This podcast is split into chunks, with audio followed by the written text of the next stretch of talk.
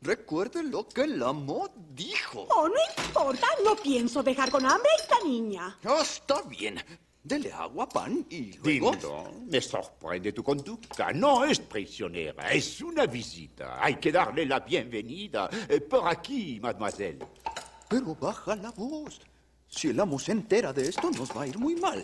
Claro, claro. Pero ¿qué es la cena si no hay un poco de música? Bonjour, je suis Mati y esto es De Cerro a Disney. Que venga la I'm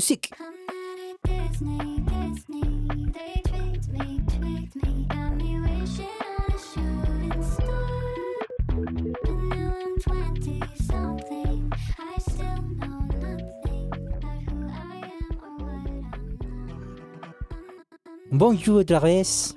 Lo siento, no puedo detenerme. Eh, no, mentira. Otaku. Eh, Maldito Taku. Estamos aquí nuevamente desde una pintoresca provincia de Francia. Esta vez me acompañan solo dos bellas polerinas. Eh, O sea, no. y la uh, dejo la primera, Perdón. la Barbie. No pude pensar un, No. un epíteto. no. La otaku, la senpai. Solo diré que pareció que el Mati hubiese olvidado el nombre de la Barbie en realidad. Pero Ah, no, bueno. estaba, estaba pensando en un, en un como. En un apodo. O en un. Ya. ¿cómo se.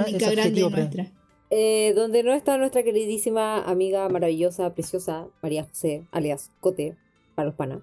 Eh, diré el- qué película estamos comentando hoy. Hoy estamos comentando. Redoble tambores. La Bella y la Ah, Bestia. Con plato y todo. Con Sí. todo. Impactada. Otro nivel. Hemos subido la calidad de, de sonido de De este sonido. podcast. Eh, bueno, La Bella y la Bestia se estrenó en el año 1991. Cabe aclarar que para ese año todas las personas de este podcast aún no existíamos, así que somos mucho Somos más muy jóvenes de lo que jóvenes. creen. Muy jóvenes. Jóvenes. Y ahora los voy a dejar Yo soy con joven. la maravillosa voz de la persona que mejor sabe resumir de este podcast, Ponce. En realidad, que yo sea la mejor de, lo, de todos no significa que lo haga bien. Solo que soy la mejor, así que háganse la idea. Entre, todo, entre todos los pencas para resumir, la mejor. La menos Ya, penca. bueno. Aquí les Eso, la menos penca. el resumen de la bella y la bestia. Bestia, como dicen, te lo resumo. Perdón. Em, la bella y la bestia. Esta se trata de. Esta película se trata de una niña que es bella. Bueno, niña, adolescente, mujer, ya no sé. No sé distinguir entre la edad de los dibujos animados, pero. Bella es una chica provinciana que está aburrida de vivir su vida precisamente en una provincia. Es una un pueblo campesino que la juzga porque ella le gusta leer y le gusta fantasear y porque no le gusta repetir la misma vida todos los días. ¿Ya? Eh, Bella, Be- Bella vive con su padre que es inventor y asumo que por eso tiene su ganas de explorar el mundo porque su Por eso padre ve- tiene eh, como interés por las cosas. Sí, y es curiosa, es curiosa y se interesa por, eh, por a- asumo yo que es como por, por conocer el mundo más de lo que ya conoce, ¿ya? Entonces, eh, esta chica está en este, en este pueblo aburrida de por vida, cuando de repente su papá dice, ah, voy a ir a una feria de inventores porque, porque sí, no sé. Porque si no, no se puede, si no la película terminaría ahí. Pero Yo entonces creo va- que fue porque era una, o sea, sí, era como un concurso y iba a ganar plata y así se iban a poder ir de la provincia. Es lo que me tinca. Ah, puede ser Una interesante teoría digna de un análisis más profundo más adelante. No, Claro. no, no tiene nada más que Bueno. analizar. Vos dale. Bella, Bella no, no tiene mamá, nunca dicen qué le pasó, etcétera. Así que bueno, el papá se va a concursar a esta feria de, de inventores, pero se pierde y llega a parar a un castillo encantado. ¡Mua! Chan, chan, chan. Y bastante tétrico el castillo, por cierto. Sí, bastante tétrico el castillo. Bueno, la cuestión es que adentro de este castillo se encuentra con objetos inanimados que tienen vida y además una, bes- una bestia, pero bestia, bestia, que le da mucho miedo y lo encarcela porque entró en su propiedad y onda, no te pases. ¿Qué estás haciendo, güey? Sonido. está haciendo como el ruido de, como de viento, no sé, pero es muy gracioso. Pensé que estaba roncando. Ok, sigo. Eh, dicho todo esto, eh, la bestia lo encarcela y eh, Bella se da cuenta de que su padre se perdió o que le pasó algo en realidad porque llega el caballo con el que se fue el papá y llega solo. El caballo llega solo a su casa sin el papá y dice, ¿qué le Y pasó con a el mi padre? invento. A... Obvio. ¿Qué le pasa a mi padre? Vamos a buscarlo. Y lo van a buscar. El caballo tiene una memoria, pero impactante. Porque Pero los caballos la son así. lleva al castillo. Sí. Sí, pero es increíble porque se supone que el caballo se separó del padre antes de que el padre se metiera Sí. al castillo. Entonces, puedo argumentar. Ojo. Ujú. Sí. Ya, entonces eh, llegan al castillo, Bella entra, lo encuentra y dice, ¿quién es el monstruo que te tiene aquí? Y bueno, después conoce al monstruo. Y Bella eh, ve que su padre está un poco enfermo, un poco cagado de frío, un poco medio muerto, entonces le dice, déjame, deja a- ir a mi padre y yo me quedo en su lugar. Lo que ustedes no sabían, amigos, ah, era que precisamente el castillo está encantado. Ya, y este, este encantamiento consiste en que el, el príncipe que vivía ahí era una persona, una pésima persona, se fijaba solo en lo exterior, y un día una hechicera de un aspecto medio andrajoso le dijo, oye, por favor, deja quedarme aquí, que está lloviendo, me cago de frío y me muero. Y le dijo, eh, no, porque eres viejita. Y ella le dijo, ah, pues te vas a arrepentir, güey. Y te vas a arrepentir, güey, pero igual déjame quedarme aquí. Y el loco le dice, eh, eh, no, eh, no he cambiado de opinión en dos segundos. Y ahí se transforma en una hechicera maravillosa y le dice, te va a ir a la chingada, te voy a transformar en una bestia y voy a convertir a todos los habitantes de este castillo en objetos que hablan. Porque, no sé, igual no quiero que viváis solo, qué sé yo. Entonces, eh, este, este hechizo solo se va a romper si alguien se enamora de él por cómo es. O sea, una bestia, una bestia horrible, según lo que dice el cuento, porque yo... Para mí parece como un lobo, un lobo grande, ¿ya? Básicamente, Y, si se eh, enamora del exterior de él, que básicamente era el interior de él. Claro. Entonces, em, bueno, y esto se relaciona también una rosa mágica que le va a contar la edad, porque todo este hechizo tiene un límite. O sea, si él cumple 21 años y nadie se enamora de él, ya se te chingó, se te fue el tren y te quedáis de bestia para siempre. Pero. Pero ¿cachai? Lo trágico de eso, ¿no? O sea, a los lo trágico 21, por el si nadie se enamora de ti, ya te chingaste. Punto. ¿Qué cosa, Eso. Ah, que lo encuentro trágico por el resto de la gente que vivía en el castillo, porque ellos no Sí. tenían la culpa de que él fuera un malcriado de pésima persona. Sí, pues la hechicera tampoco era muy buena persona, ya lo vamos a dejar Sí. claro más adelante. Bueno, la cuestión es que eh, con la profesión de Bella de me quedo aquí en lugar de mi padre, entonces él dijo, "Mm, igual podría ser, igual te enamoro en unos días, sí, igual sí. ¿Ya? Y en realidad no dice eso, por si acaso. Y la deja quedarse. ¿Ya? Al principio tiene una relación medio tormentosa y después todo va evolucionando a un posible o dulce amor, no lo sé. Si te lo quieres saber, pues ve la película. Si ya la viste, pues qué bueno, te felicito. Y si no la viste, pues chingate. Vete a chingar, ¿Cómo no la ve la película y vuelve. ¿Ya? Y eso sería el resumen en pocas palabras y sin contar el final de La Bella y la Bestia. Porque ahora se viene ¿Qué el tal? aviso de spoilers. ¿Qué tal? ¿Qué tal? Lo hice bien, ¿no? Bravo. Gracias. Gracias. Un poquito largo, Doy pero bien, bravo. Doy clase en los jueves. No De resumen no tenía nada, pero está bien. Ya. Entonces. Ya, entonces da- démosles con nuestro análisis. Ah, cierto, ¿verdad? Que el análisis va primero. Aviso de spoilers, de nuevo, por si no lo escucharon la primera vez. Sí, si vienen los Eh, spoilers de la película después siguen. Eso es mi sonido de alarma, por si no lo notaron.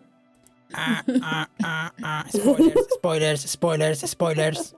Ah, ah, ah. Eso mismo. Ya. Y ahora, música de análisis. Ya, lo primero que me gustaría que pensáramos o que, no, que notáramos es que en el castillo de la bestia, todos tienen como, ya, la mayoría tiene como una, un, un sonete medio francesado, pero ninguno tiene un acento marcado en francés como Lumière y la tacita chica. Son los únicos que tienen como un acento francés, así como el, la R del francés, ¿cachai? Así que mi teoría es que la tacita es hijo de Lumière. ¿Por qué estamos viendo teorías y Sí. estamos viendo análisis, güey? ¿Qué te pasa? Ya, Porque una teoría es parte de un ignoren- análisis. Mira, mira, Ya, mira. Yo análisis creo que primero. Lumière primero estaba detrás de la, de la sirvienta, que era un plumero, pero después su segunda pareja, sí o sí, era el reloj. Yo cacho que Lumière lo hacían con todos nomás. Todos en el castillo eran hijos de Lumière porque Lumière era un. Era bien cachondo. Casanova. Igual tenía pinta de cachondo. Tenía pinta de el FIFAs. un Ya. poco más refinado. O- Claro, porque es francés, pero FIFAs. Explícale, explica lo que es el FIFAS FIFAs. para nuestros auditores que tal vez no sepan. Yo creo que el Mati podría explicarlo mejor. Eh, ¿Por qué yo? Yo digo. Pues bueno. Eh, no puedo discutir con en- esa lógica. Por lo menos en Chile, el FIFAS es un estereotipo de hombre sin H y con V. Que. mm, El hombre. Claro. Que. Bueno, se la pasa jugando FIFA y tiene cero educación emocional. eh, y básicamente. eh, un hombre básico. Siempre, un hombre básico. casi siempre que- funado. Sí. Sí. Ah, por si acaso, el FIFA es un juego de, de PlayStation Sí. de fútbol. Sí, creo que si eso, alguien cre- no creo que eso se sobreentendía. No, hasta yo lo hay sabía. gente que no, no sabe que existe un juego que se llama FIFA. Ya, bueno, bueno, pero es un estereotipo de, ese juego. es un estereotipo de hombre como hombre hombre que no tiene responsabilidad emocional que eh, sigue todo el estereotipo de que llorar no es de niñas y etcétera etcétera Yo creo que el verdadero FIFAs de Blancanieves, o sea, perdón, de Bella y la Bestia, es eh, Gastón. No, es el funao. sí es- no pero es Yo cacho que en e- fifas En ese contexto, cazar es como fi- el FIFA. Como en vez de jugar FIFA, eh, lo- lo- lo- los funados de ese tiempo cazaban. sí puede ser ah. en realidad todos cazaban pero bueno oye podemos hacer como un análisis de verdad y dejar la teoría Ah, ya, ok, ¿no? ok. Ya bueno. Ya, pero el Mati Ya, había ¿qué- empezado. qué? Sí, Sí, no tengo nada que decir. tú. Solo quería decir. Monse. Ya, yo voy a empezar a ver. Eh, primero quería decir y destacar que, bueno, ya entre medio de todas estas películas de princesas, eh, claramente tenemos hartas películas que han pasado entre medio, ¿ya? Tenemos un montón, Los Aristogatos, La Espada de la Piedra, eh, Pasaron, Peter eh, Pan, Alicia, etc. Dos años desde La Sirenita, por si acaso. Sí. Sí, pero igual pasó harta película entre medio. Ya. Lo que sí creo es que esta película tiene un... tiene el mismo ambiente que otras películas. Castillo, bosque, pueblito y todo el tema. Pero el ambiente, la animación es súper diferente. ¿Ya? Eso quería destacar primero como análisis. ¿Por qué digo que es diferente? Usa más o menos algunos recursos parecidos, como por ejemplo el tema de los planos que hemos mencionado un montón de veces. Pone, por ejemplo, acá unas plantas, eh, acá al frente unas plantas, eh, luego pone unos árboles y luego pone el castillo en el fondo. Entonces usa el tema de los planos, pero la animación lo hace completamente diferente, ¿ya? Eh, también tiene mucho detalle, también usa este recurso de difuminar, que pasa sobre todo en el tema del bosque, cuando hay neblina o cuando están los lobos, cuando hay oscuridad, la iluminación también es diferente. O sea, el tema de usar velas, por ejemplo, eh, de, de estar en una cabaña de noche, de estar Es en una un película pueblo de súper oscura. Yo no diría que oscuro, pero tiene varios momentos oscuros y te lo hace sentir por lo mismo que digo, porque no, so- no les basta solo con la iluminación, juegan con más recursos a la vez, ¿cachai? O sea, ponen, te bajan toda la luz de la escena, pero a la vez te difuminan el paisaje, te ponen neblina, ¿cachai? Te ponen bosque sin hoja, siendo que es como... Sí, en parte es invierno, pero se entiende, ¿verdad? Después ellos están en una escena en la nieve, todo romanticone y la cuestión es súper viva, ¿cachai? Con pajarito y toda la cosa. Entonces juegan con varios recursos a la vez y creo que eso la hace diferente. ¿Ya? Eh, no obstante, sigue siendo el mismo como ambiente, ya que habíamos hablado en, la- en el capítulo anterior de que la sirenita cambiaba un poco de ambiente. Este parece ser el mismo, pero a la vez se ve diferente por lo que les menciono. Pareciera ser como lugares más grandes. Sobre eso, no sé si se entiende. más que lugares más grandes, yo siento que en esta película eh, se centra mucho más en los interiores y en- hay mucho más cabeza como el diseño de interiores. Por ejemplo, el salón ese donde bailan, eh, la biblioteca. ¿Sabes, ¿Sabes qué creo yo? Que el tema es que em, hay mucho más perspectiva. A lo Eso que voy sí. con este comentario es que, por ejemplo, te da la sensación de que para ir desde la cabaña de Belle hasta el bosque, o sea, hasta el castillo, es un tiempo, ¿cachai? Vas en caballo, eh, te lleva un camino. Pero, por ejemplo, a mí lo que me pasa con Blancanieves es que siento que está el castillo acá y el bosque está justo al lado y la cabaña está un poquito más allá, ¿cachai? Eso siento que pasa. Eh, Sí. y, que, y que pasa con, con, por ejemplo, con la Bella Durmiente no pasa, pero con la Bella Durmiente son cuadros totalmente diferentes. Ni siquiera te da la noción de un viaje, pero en la Bella y la Bestia sí pasa. ¿Ya? Y respecto a lo que mencionaste tú de los interiores, sí, definitivamente por lejos. eh, por ejemplo, es uno de los.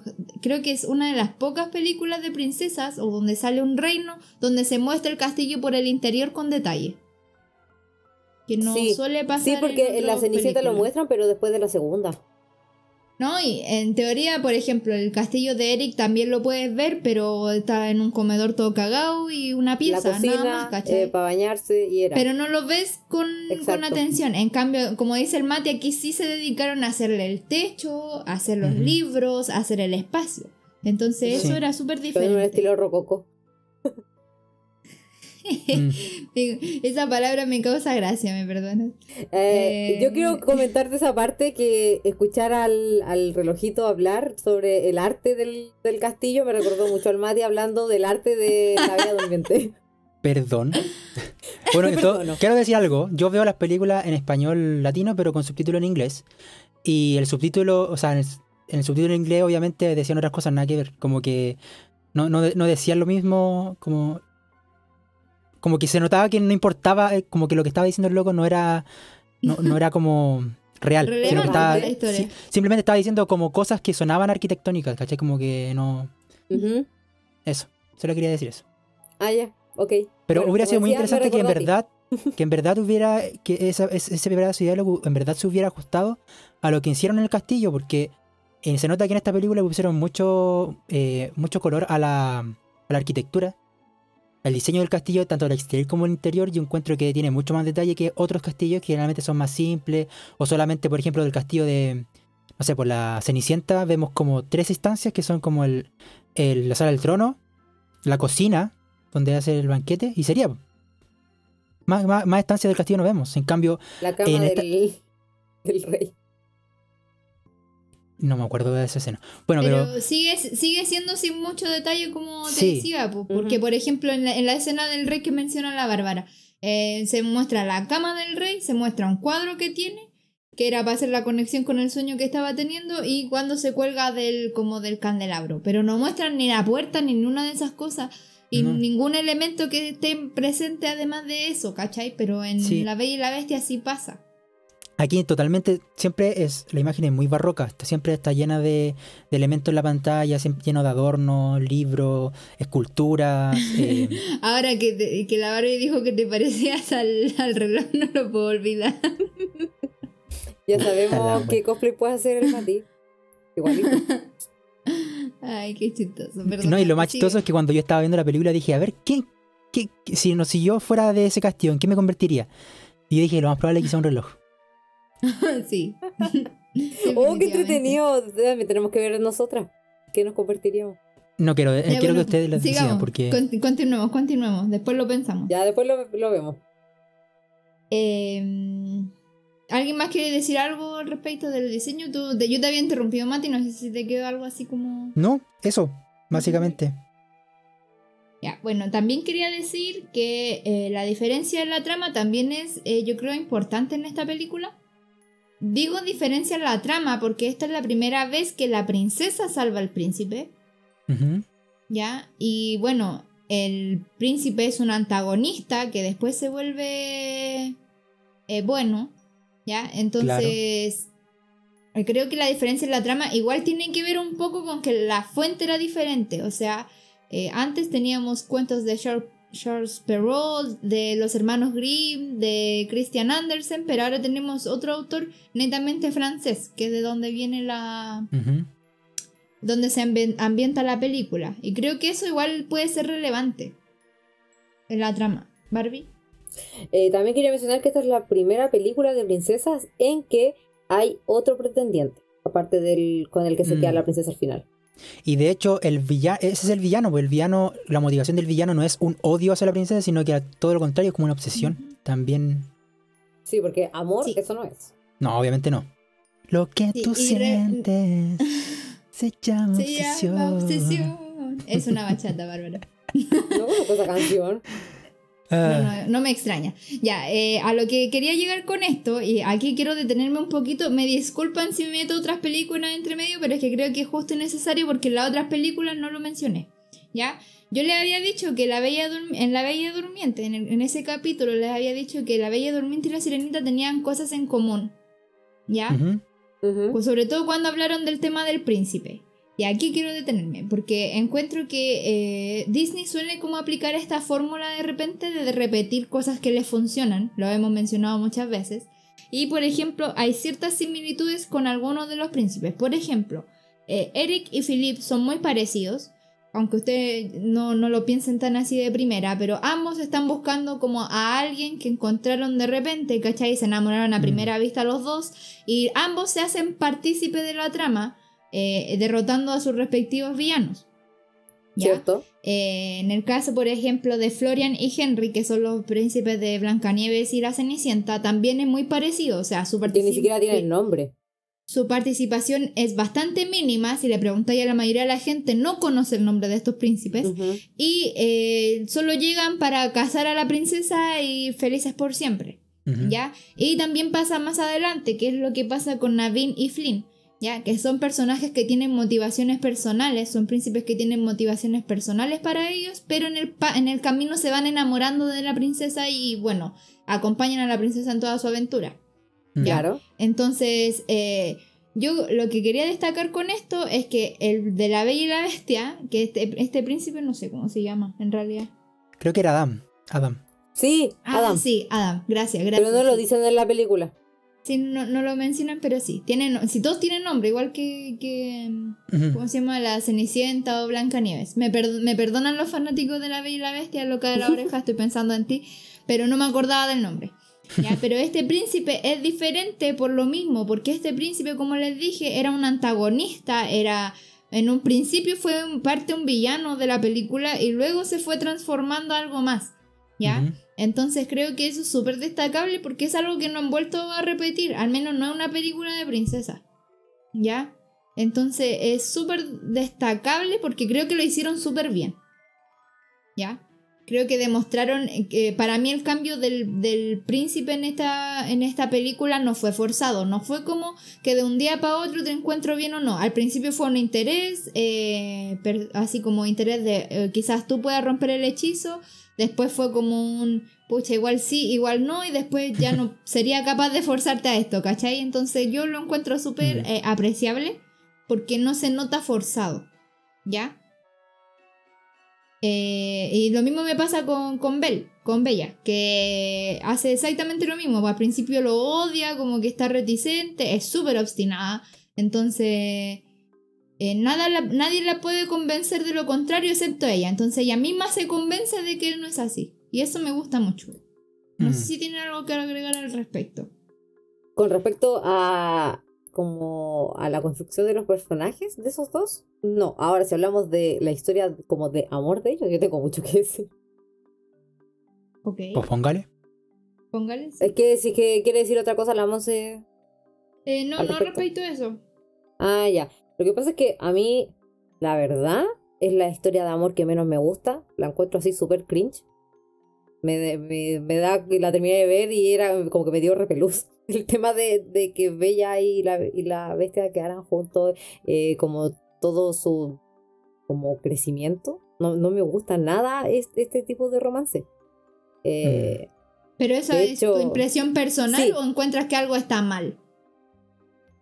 Eh, eh, bueno, sí es mi impresión personal, pero también te da la sensación de que de que Be- Bella que tiene síndrome de Estocolmo, ¿cachai? Si el tipo, o sea, no es que la haya secuestrado, porque ella misma decidió quedarse ahí en vez del papá, pero se terminó enamorando de su captor, a pesar de que haya cambiado. Sí, pero si me preguntas a mí, o sea, sí, es como un principio de Estocolmo, si se puede decir. Pero deja de serlo en el momento en el que. eh, ¿Cómo se llama? La libera. ¿Cachai? Porque ella no admite que es amor hasta que la libera. Claro, sí, pero Y no pues se da cuenta, y no se da de- cuenta de que lo ama hasta que lo ve muerto. Entonces, como medio. eh, sí, eh, por eso digo que es un medio principio de Estocolmo, porque sí, en parte eh, de esos sentimientos sí nacieron mientras estaba capturada. Pero. Y además él era súper violento. Eso no lo puedo negar, porque. La trataba Sí. mal. Pero- No Supongo sé. que esa era- para mí esa la era idea. bestia, hasta el final, eh, es un machito promedio. No, no, no me puede gustar. Lo siento, Comprendo. pero no. Es que una bestia. Sí, pero igual no me puede gustar. Sí, ni ni con todo el eh, cambio que tuvo me puede gustar. Y Pero eso es que como a mí me pasa. Apreciación personal. Sí, es como apreciación que me pasa a personal. mí con la sirenita, sí. Es apreciación personal, exactamente. Lo que a ti te pasa con la sirenita es que te gusta la película, pero es tu princesa menos favorita. Yo diría que esta es mi película menos favorita, aunque Bella sí me gusta. No, yo no. Ni, ni siquiera eso. Es que. No sé cómo describir mis sentimientos por la sirenita. De hecho, diría que para mí es Moana, pero bueno. Eso ya vendrá. ya llegaremos después. a eso. Ya, ya, ya ven- Y Algún lo digo día. ahora con más confianza Ya, porque sí. la, la, la Cote no está, entonces me duele menos decir que odio Moana, pero. Pero hasta el momento, de todas las películas que llevamos de princesas, esta es la que menos me ha gustado. Mm, no sé. Yo diría que. Estoy hablando de que a mí es la que menos me ha gustado. Sí, yo creo que en mi ranking eh, ta- tampoco está dentro de mis favoritas, pero es porque yo con Belle, como película de princesa y como, como ella como princesa, tengo temas porque yo creo que ella hace cosas que yo no haría, ¿cachai? Por ejemplo, eh, no sé, en un momento eh, le dicen que no vaya al, al ala oeste o qué sé yo, y- después ve la igual. rosa, ve una rosa mágica que brilla adentro de una wea de vidrio y saca la tapa de partida, eso ya wea no lo haría, y la va a tocar. Entonces, yo esa wea por sentido común no lo haría. ¿cachai? Pero es que yo Bella se cree protagonista del libro de ficción, po.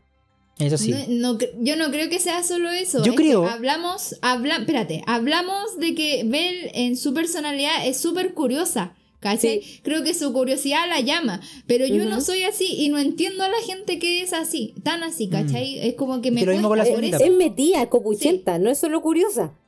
Igual que Ariel también tenía esa, esa- ese impulso de curiosidad irresponsable. Eh, sí, de hecho, es como, es como ir- irritante a veces. pero eso, por ejemplo, depende de la persona. Por ejemplo, yo an- anoté aquí así como rasgos de personalidad de Belle, yo encuentro que es súper em, impulsiva de partida. Porque así como que apenas en el momento en el que se asusta, se va. Así, no chinga a tu madre, mata a mi papá, yo me voy. es como... ya, o sea, eso está bien. Yo lo encuentro, yo lo encuentro bueno. O Así sea, como, eres a- así a lo como que yo voy- no me voy a quedar contigo. Sí, a lo que voy yo es que es impulsiva, ¿cachai? Es impulsiva porque las decisiones que tomó pensando, que fue quedarse ahí, por ejemplo, eh, eh, ¿cómo se llama? No... Como que no, No la meditó. después, no, no, no hizo el cambio después, hizo el cambio en el momento en el que se asustó, ¿cachai? Siendo que debía haberse asustado un chingo antes, creo yo.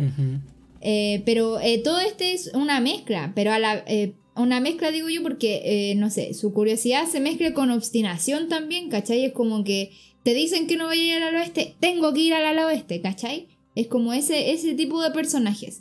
Y por eso Además que como que se eh, siento yo en ese sentido que es como penca porque, o sea, ella sabe cómo es la bestia porque ya la vio y sabe que va a retar a los sirvientes o que lo- lo- los va a castigar o algo y ella igual desobedece poniendo en peligro al resto. Eso es- no me Mm. gusta.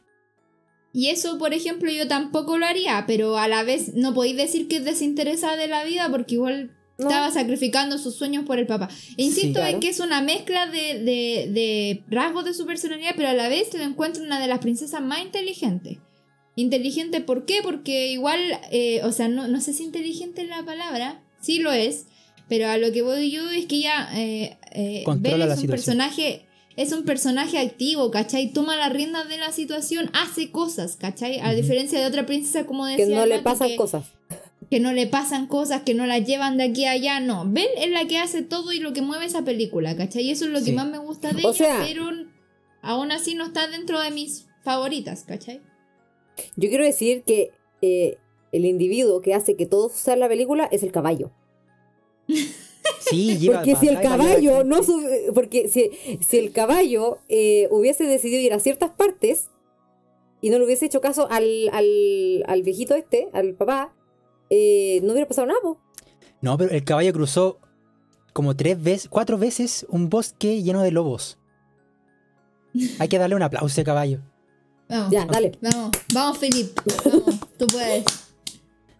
Em, sí, entonces eso, ¿cachai? Yo creo que Belle es un buen personaje, una buena princesa, pero no está dentro de mis favoritas por este mismo Tampoco. tema de que me pasa con Ariel, de que no, no, no empatizo tanto con ella. Pero puede ser porque somos diferentes nosotras en personalidad, ella también. Me- A mí me causa mucha curiosidad eh, que Be- Bella, eh, por su padre, estuvo dispuesta a ser prisionera de, mm, de la bestia, pero no estuvo dispuesta a casarse con el Funao. Es como, es como que, ya, por mi padre, soy ser- por mi padre lo que sea, menos casarme con este weón. O sea, con el funao. claro. ¿Qué tan, qué, tan, ¿Qué tan desesperante tenéis que ser?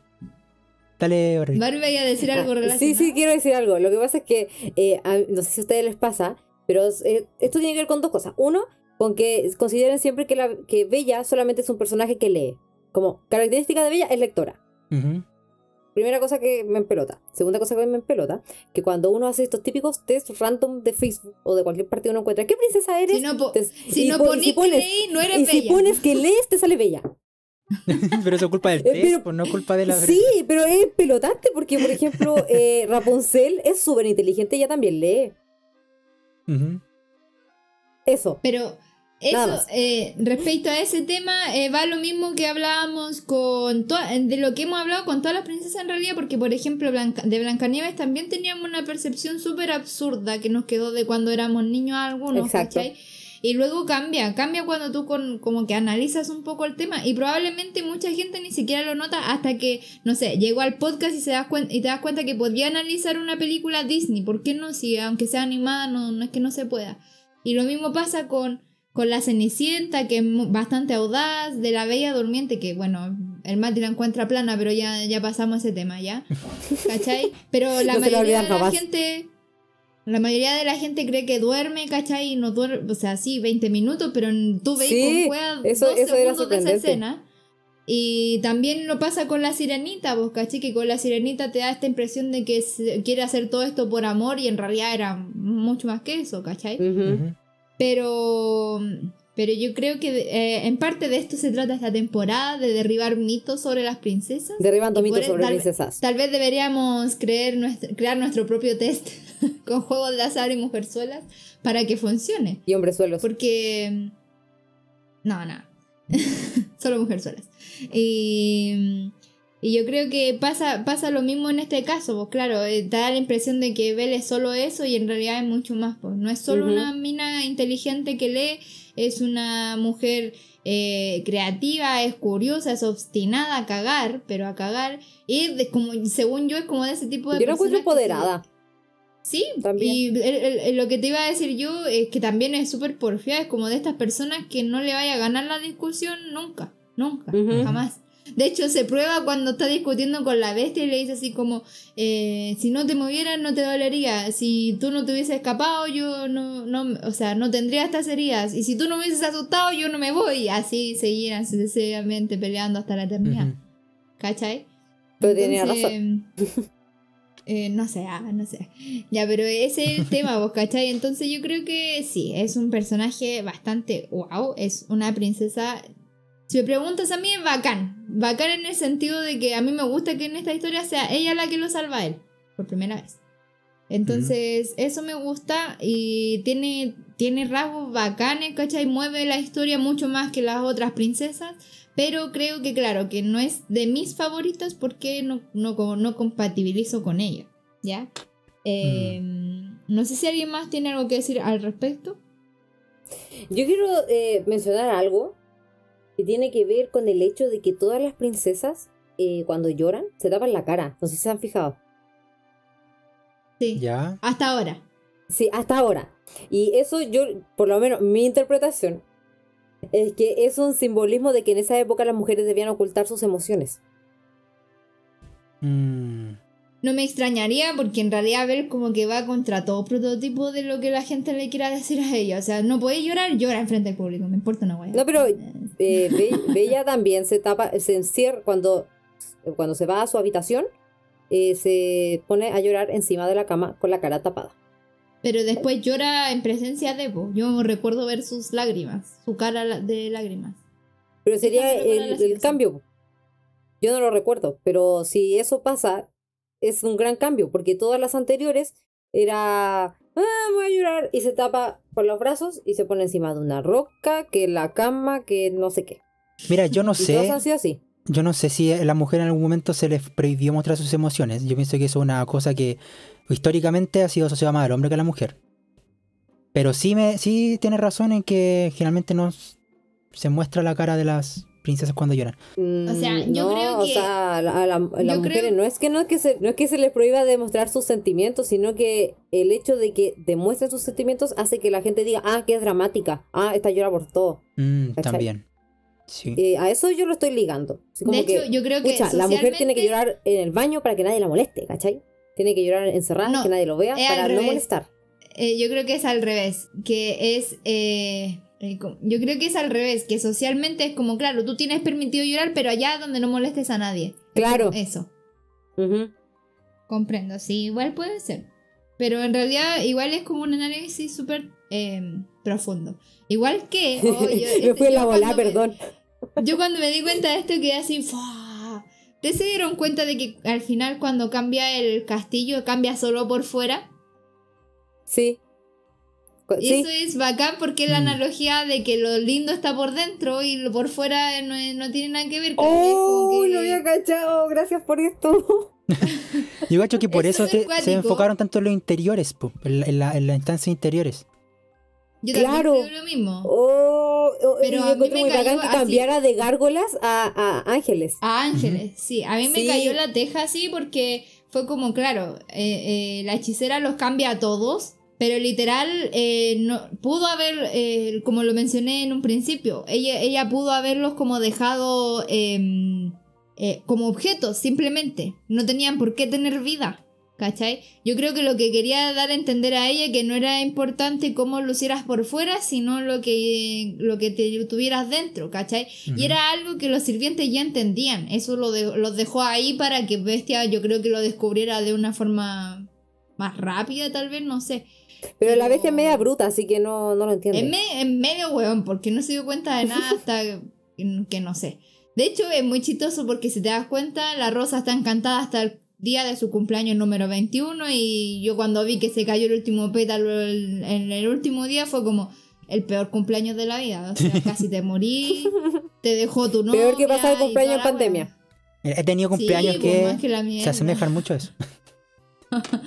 Pero igual penca, así como se va la persona que más querí, después vuelve, casi te matan. Mira, eh, caché que en la película nunca se hizo la lectura así como de que la bestia pensara que Bella, cuando, porque Bella se va y después llega una turba de gente a matarlo, él nunca hizo la lectura durante la película de que Bella podría haber sido la culpable de que llegara la gente. Como que él estaba Sí. tan en la caca que no... Y creo que en, la, en el live action se hace Que, ni lo noto. No lo sé, no he visto el live action. Es que yo vi el live action de hace Emma mucho Watson, tiempo. no lo he visto.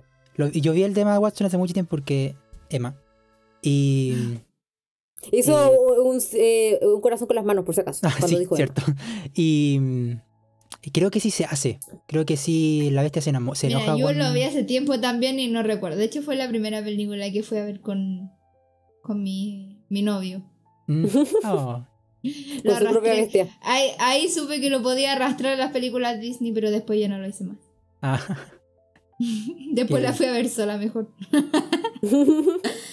Em, sí, yo creo que, no sé, no recuerdo cómo pasa en el live action, pero igual es cuático porque si el bueno así como que está full deprimido, full... Ah, mátenme, me da la misma wea. Igual penca el culeado porque le importa una mierda que estén... Oh, perdón la grosería, pero le importa una mierda de que, de que estén todos sus sirvientes dando la vida ahí en el castillo. Sí, Pero él no sabía eso igual, él no sabía que estaban peleando abajo. Ay, ¿cómo no saben? No Pero no escucháis sabía. el medio... Pero el medio escándalo que tenían O abajo. sea, igual tenía, era un castillo gigantesco. Sí, yo creo un que castillo no gigante, no se nada, po. escucha. Y tenéis que pensar que en ese tiempo entre más alto el, edificio, más ancho tienen que ser los muros. O sea, deben ser muros de 3 metros Mira, de, de les recuerdo, les recuerdo que los sirvientes fueron a decirle, señor, están atacando el van a atacar el castillo y el güey así Sí, pero como, dijo, "Me van a atacar el castillo. No, estamos defendiendo el castillo. Sí, pues. Así como, "Mm, te ignoro. Y él dijo, Pero ¿cómo "Mm, lo déjenlo ignora?" entrar. Ay, Mala onda, ¿no? Mala onda. Oye, yo creo que es el, el reloj se supone que era como el, el amo de las llaves, como algo así. Sí, pues ese. eh, y era terriblemente inútil. El mayordomo. Sí, como que nadie lo seguía, tenía un pésimo liderazgo. Tenía pésimo liderazgo, pero al final igual el loco era el más cuerdo, el más sensato de todos. Ah, eso sí, pero por eso estoy, me estoy gusta que nadie lo pescaba. Y al final igual salvó a Lumière. Mira, ¿sabéis qué creo yo que pasa? Igual después Lumière lo besa. lo- Sí. Mate, discúlpame por lo que voy a decir, pero yo creo que pasa que lo ignoran porque hace tantos reclamos que tú pescáis así como los puntuales, ¿cachai? Y eso es lo que nos pasa más o menos nosotras contigo un poquito. Ok. Esta vez fue la Monse la que metió la pata con el Mati. Yo la vez pasada fui con- eh, metí la pata con la Cote, así que creo que vamos bien. Pero no, no, es que no lo digo en un mal sentido, lo que pasa es que a mí también me pasa mucho, ¿cachai? Yo me siento totalmente identificada con este relojito, con Dindon. Es que, claro, que, que si tenéis, no sé, 20 cosas por reclamar, eh, no podía atender las 20, vos tenéis que pescar así como las más relevantes. Por eso yo creo que nadie lo pesca, pues, ¿cachai? Pero... Además que se nota que era así, claro, como el mayordomo, y de hecho yo creo que por eso lo convierten como en reloj, ¿cachai? Porque es como De muy hecho, rígido, que- muy. Sí, Sí, muy estructurado, ¿cachai? el amo dijo tal cosa. Sí, y yo creo que pasa lo mismo con todos los personajes del castillo. Pasa con Lumière, que si bien ya es con que con qué lo relacionáis alumbrado. candelabro, pero es que yo creo que mm, ma- ya sí, alumbrado también es un poco cachondo, pero a lo que voy yo es que igual era como el que unía a todos, pues cachai, como que traía un poco de vida al castillo, si se, puede decir la así. vela, Se quedó dormida. El ¿No? tiene problemas con la música, güey. Es que se quedó en fantasía. Es como una enciclopedia. Ya, entonces yo creo que pasa eso. Y de hecho, también quería destacar eso, era parte de mi análisis, que en Walt Disney Animation, en Pixar, en la mayoría de películas animadas, no son muchas las películas donde animan objetos inanimados. ¿Ya? Suelen Mm, animar animales, sí. Suelen Sí. hacer animales que hablan. eh, también hacen uno que otro objeto que está animado pero no habla. Pero esta- estos personajes tienen personalidad. Bueno, porque eran personas también y después Claro. se transforman en personas. Pero tienen una personalidad yo creo que es súper fuerte. Yo creo que de hecho de todas las películas esta es la que tiene más personajes secundarios que tú decís en realidad sí, todos aportan algo. Sí, ¿Cachai? Entonces creo que, que eso es súper destacable de esta película porque eh, nos pasa que tenemos en, otro, en otras películas personajes secundarios que no funcionan, que están ahí por para que, pa' que se den los diálogos, ¿cachai? Pero aquí eh, eh, todos aportan, ¿cachai? Y eso lo encuentro así como súper bueno para una película tan corta. mm. ¿Corta? que yo lo encontré en teoría normal. es corta. La encontré En teoría larguísima. es corta. es larga, pero es más larga que el resto. ¿cachai? Es más larga lo que- voy yo es que sí. para, eh, para hacer una película animada, tener esta construcción de personajes a esta altura, donde ya teníais varias películas con otros personajes, bueno, cam- cambia la cosa. Y por ejemplo, en la prim- creo que en la primera película de princesas hasta ahora. Ah, no. En La Bella Durmiente tampoco. Bueno, pero ¿Qué aquí cosa? los animales no hablan. Cierto. ¿Cierto? ¿cierto? Y lo único con lo que interactúa más esta, esta princesa es con los objetos inanimados. Entonces, Sí. y- me parece de hecho, hay cuático dos. que sean capaces de animar esto, ¿cachai? Creo que solo hay dos animales como, entre comillas, importantes, Sí, que es el caballo, y el perro, que es un tapete, Exacto. un- una sillita, Un banquillo. un banquillo, eso. Eh, con esta, oye, una cosa que, mm, que no sé si ya terminamos de hablar de los personajes. Nos vamos a seguir hablando eternamente. Ah, ¿De qué- No, yo creo que Dale, eso es todo lo que tenía que decir sobre el personaje. sí, nadie más dale, que pues que quería hablar sobre la música de esta película porque me pasó que fue la más teatral en cuanto a su música. Como que lo, lo anoté como dramático en mis apuntes, por si acaso. Yo tengo un dato. teatral Hoy- Hoy seré la chica de los datos. en el sentido de que parecía un musical al principio, como el típico musical de Broadway que, que de repente todo el pueblo empieza a hacer una coreografía tipo flash mob, eh, como si lo hubieran ensayado. Eh, como que eso es muy así como de Broadway, muy de ópera y muy de película musical. Y di- dije, aquí la, la música está un poco más como integrada a la narración. No es tanto un leitmotiv así en el sentido de, o sea, no es como, no está ahí como... Es como acompaña la historia, por así decirlo. Y esa, esa pequeña pieza musical al principio que se va repitiendo y es como que genera como el leitmotiv del, de, la, del- de las personas del pueblo. eh, La canción, como que se, como que se va repitiendo a cada rato, igual que la canción de, em, de La Bella cuando Paola bailan, también se va repitiendo muchas veces más adelante, como esa pequeña melodía. Eh, siento que es mucho más cercano a Broadway. Y si no me equivoco, esta es la primera película de Disney que tiene un musical de Broadway. Sí, Barbie? Barbie. Ya, mira, no, no sé lo del musical de Broadway, pero tengo que decir dos cosas al respecto. Uno, eh, que esta película fue nominada al Oscar por tres categorías, pero voy a mencionar solo dos en este momento, que son eh, mejor sonido y mejor banda sonora. Y la mejor banda sonora la ganó, Y lo otro es que los dibujantes asistieron a clases de vals para poder hacer bien los movimientos de todos los personajes, especialmente el de, Be- el de Bella cuando baila. Sí. No se le notaron que en esta película, no sé si fue parte de la re- remasterización, que cuando estaba bailando, cuando Bella está con el, el vestido amarillo y bailan, ¿Mm? como que la cámara, su movimiento y el, el- la, la estancia es 3D, se mueve así como con perspectiva y profundidad. Mira, yo no. No tengo la habilidad sí, para no- darme cuenta de esas cosas. Pero yo no me atrevería a decir, yo no me atrevería a decir que hicieron tal modificación con la remasterización. Yo estoy casi segura de que era así en la original. Y eso es importante, porque están metiéndose ya con la animación 3D. Y no creo que esta película haya hecho tenga mucho computadora. Esa parte en que están bailando en, eh, durante la canción y Bella da una vuelta y se le ve como la parte de abajo del vestido con el falso blanco. Encuentro que esa parte es como muy bacán. Yo, eh, esta película efectivamente se hizo con los temas de los acetatos que ya habíamos comentado en Bella Durmiente, ¿te acordáis? De que hacían como unos plastiquitos y lo iban pintando y hacían como serigrafía con eso. ¿Recuerdan? Ujú. Ya bueno, eso es lo que hacen con La Bella y la Bestia. Así lo animaron. Yo creo que igual mezclaron algo de digital en medio, ¿cachai? Porque ya los tiempos estaban para eso. Pero eh, sí, creo que, De hecho, que, que lo, lo mencioné en un principio. Para mí este, este escenario es parecido al resto de las películas y a la vez muy diferente por la animación. Mm. Creo que De hecho, cambia solo bastante. tres años después llega Pixar con la animación, la primera película 100%. Yo creo que además había CGI en ese momento.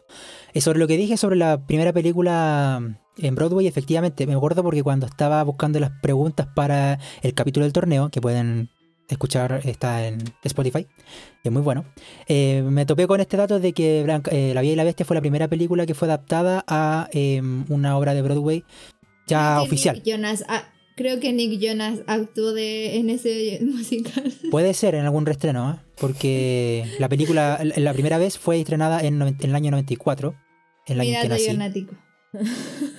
Ahí sí había, sí había alguien vivo. Eh, no, porque era en marzo del 94, yo nací en noviembre. Ah, entonces no había nadie vivo. Wow. Ya, No. oye, pero hablemos de, de eso mismo de la música. Yo encuentro que sí.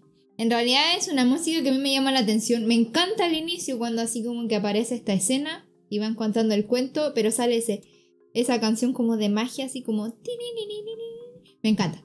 No lo puedo replicar porque ya lo olvidé, pero me encanta. Me encanta, eh, al igual que es cuático, que- siento que, eh, no sé si es la primera, porque como les digo, no hemos saltado varias películas entre medio, pero Disney hace una cuestión de repente con los títulos de las películas, que es como, te pone un video, te hace la introducción y de repente de, de, de De repente. repente. ¿Qué tal? Bueno, de repente eh, aparece como una diapositiva nueva, de, de bruscamente en negro con la bella y la bestia. Que es lo Mm. mismo que pasa con el Rey León, por ejemplo. Me encanta no el Rey León, me encanta.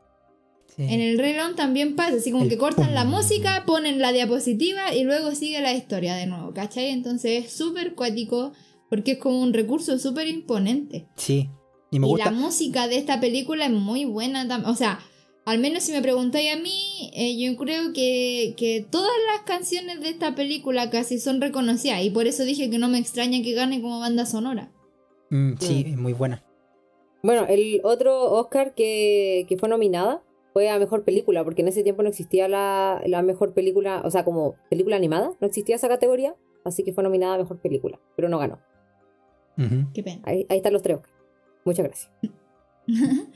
No, yo creo que es buena, la música es, es buena. Lo que les iba a decir yo sobre la música es que no sé si lo... Es como decía el Mati, que da esta impresión como de musical, como de Broadway y todo el tema, que la música acompaña la historia, pero lo que me pasó a mí, que me di cuenta, es que cada canción habla sobre temáticas diferentes. No sé si se entiende, pero lo voy a explicar. Eh, Por ejemplo, eh, Bonjour, que es la primera canción, donde está en el pueblo, Bonjour, buen día, bla, bla, bla, bla, bla. Que es como la más eh, como entretenida sin contar la de los objetos. Claro. Entonces está esta canción y luego, Mati, para. Está esta canción y luego, eh, ¿cómo se llama? Hay una, una escena un poquito más adelante donde vuelven a tocar la misma melodía de Bonjour, pero Sí. Be- Belle está cantando otra cosa. Que tiene que ver así como... Cuando está eh, alimentando el caballo, parece, o a las gallinas, Sí, algo así. Y que tiene que ver más como... eh, en realidad fue como una respuesta a la propuesta de Gastón. Sí. Sí. eso fue. ¿Ya? Entonces, eh, ahí siento que tratan como dos temáticas diferentes, ¿cachai? ¿Por qué lo digo? Porque los, los del pueblo cantan una cuestión así como sobre su vida diaria y todo el tema y sobre cómo esta cabra es tan extraña y luego Bel canta así como estoy chata de esto, me quiero ir. Nadie me entiende, ¿cachai? Y siento que lo mismo... Y siento que lo mismo pasa un poco, por ejemplo, con con algo más ahí, o ma- algo ahí, que es la canción que cantan los sirvientes adentro mientras ellos bailan. Pero eh, esa canción la inicia. Eh, la inician ellos, pues la inicia Bella y la inicia Bestia. Entonces, por un lado cuentan la historia de Bella, por otro lado cuentan la- los pensamientos de Bella, los pensamientos de Bestia y lo que están viendo los sirvientes. Entonces, encuentro que eso es muy de Broadway, ¿cachai? O sea, o no de Broadway en sí, pero muy de musical. Muy de. Más de acompañar, eh, es de contar la historia y no como eh, pasaba con La Bella Durmiente. Que La Bella Durmiente pasaba casi inadvertido porque era una extensión del discurso. Pero acá está como incorporado, ¿cachai? Entonces, como. Yo lo encontré destacable y a la vez eh, súper eh, cuático, por ejemplo, el, este, la canción de nuestro huésped sea usted. Porque eso es la, la- Porque eso era como... Es como una extensión de un musical así como lo, lo más musical y más eh, despampanante y dramático que vi en toda la película porque fue como que literal estaban dándole person eh, habían cucharas cantando, a eso voy, habían cucharas cantando ni siquiera tenían boca. Es como ¿What? Y más encima te hacían como estos planos desde lejos, así como platos girando, y luego otra línea de platos girando, y era como, wow. Y cuando se metían así como, como las nadadoras al ponche. Eh, La, la cuchara, porque Sí, estaban pues, esa. cantando supuestamente, pero tienen boca, ¿cómo crees que cantan, weón? No sé. Bárbara. Y ahora sí, lo que quería contar era un dato interesante de que nuestro huésped primero fue, fue animado para Maurice, que es el papá de, de Bella, De pero encontraron que, que como le iban a dar una canción tan bacán a un personaje secundario, así que después cambiaron al personaje y la, se la dieron a Bella. De hecho, eh, creo que pude, o sea, no podría decir que esa era la razón, pero creo que noté que era que no era para ella porque encontré esa parte muy forzada, así como, no, no quiero comer. Ya, bueno, voy a comer. Bueno, eh, en palabras así como bonitas, es que se decidió que la canción era demasiado buena como para un personaje secundario. No me extraña. No Yo le agregué el nada, bacán. la canción es buena. Es la película que tiene canciones, o sea, no, no es que sean malas las canciones, es las es como la película que tiene eh, la menor cantidad de canciones que me gustan. No sé cómo explicarlo bien, así como que... No, sí, se entiende. Ah, ya, ok, qué bueno que se entienda porque yo todavía no, no, no lo entiendo muy bien.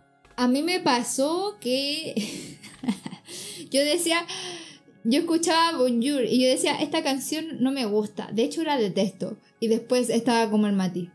Bonjour, bonjour. Y era horrible, entonces como, hoy creo que en realidad no la detesto, creo que en realidad me gusta, pero ¿por qué? ¿Por qué vas contra, atentas contra mí? Lo que sí no me gusta, De, de las canciones de la Bella y la Bestia son la traducción. O sea, no sé, es ¿No como te que gusta? no me gusta. Siento que no como que les falta mucho como que se claro, es como, como la, la canción es tan eh, narrativa, o sea, es muy importante que la letra sea lo más fiel posible al original. Entonces es muy difícil hacer que rime, muy difícil hacer que haga, que coordine con los labios. Entonces siento que eh, sacrifican mucho en eso. Prefiero escuchar esta, esta película, por lo menos, yo creo que la prefiero ver en inglés que verla en, la- en español. Dale por ahí. Al respecto quería mencionar algo que eh, por años a mí me ha encantado la canción de Fábula Ancestral, pero en inglés. Y cuando la escucharon en español la detesté. No sé por qué me pasó eso. Porque es mala. Por eso. Pues es- eso. Mira, o yo- sea, eh, lo encontré tan diferente que no me gustó. Bueno, bienvenidos a mi mundo. Pero miren, voy a hablar desde mi experiencia como eh, persona Montserrat que estudió traducción, pero a la vez creció con las películas Disney Latino. ¿Ya? Yo creo que hay películas que son más difíciles que otras de poder traspasar todo este significado por lo mismo que dice el Mati. El tema de los movimientos de labios de repente es súper complicado.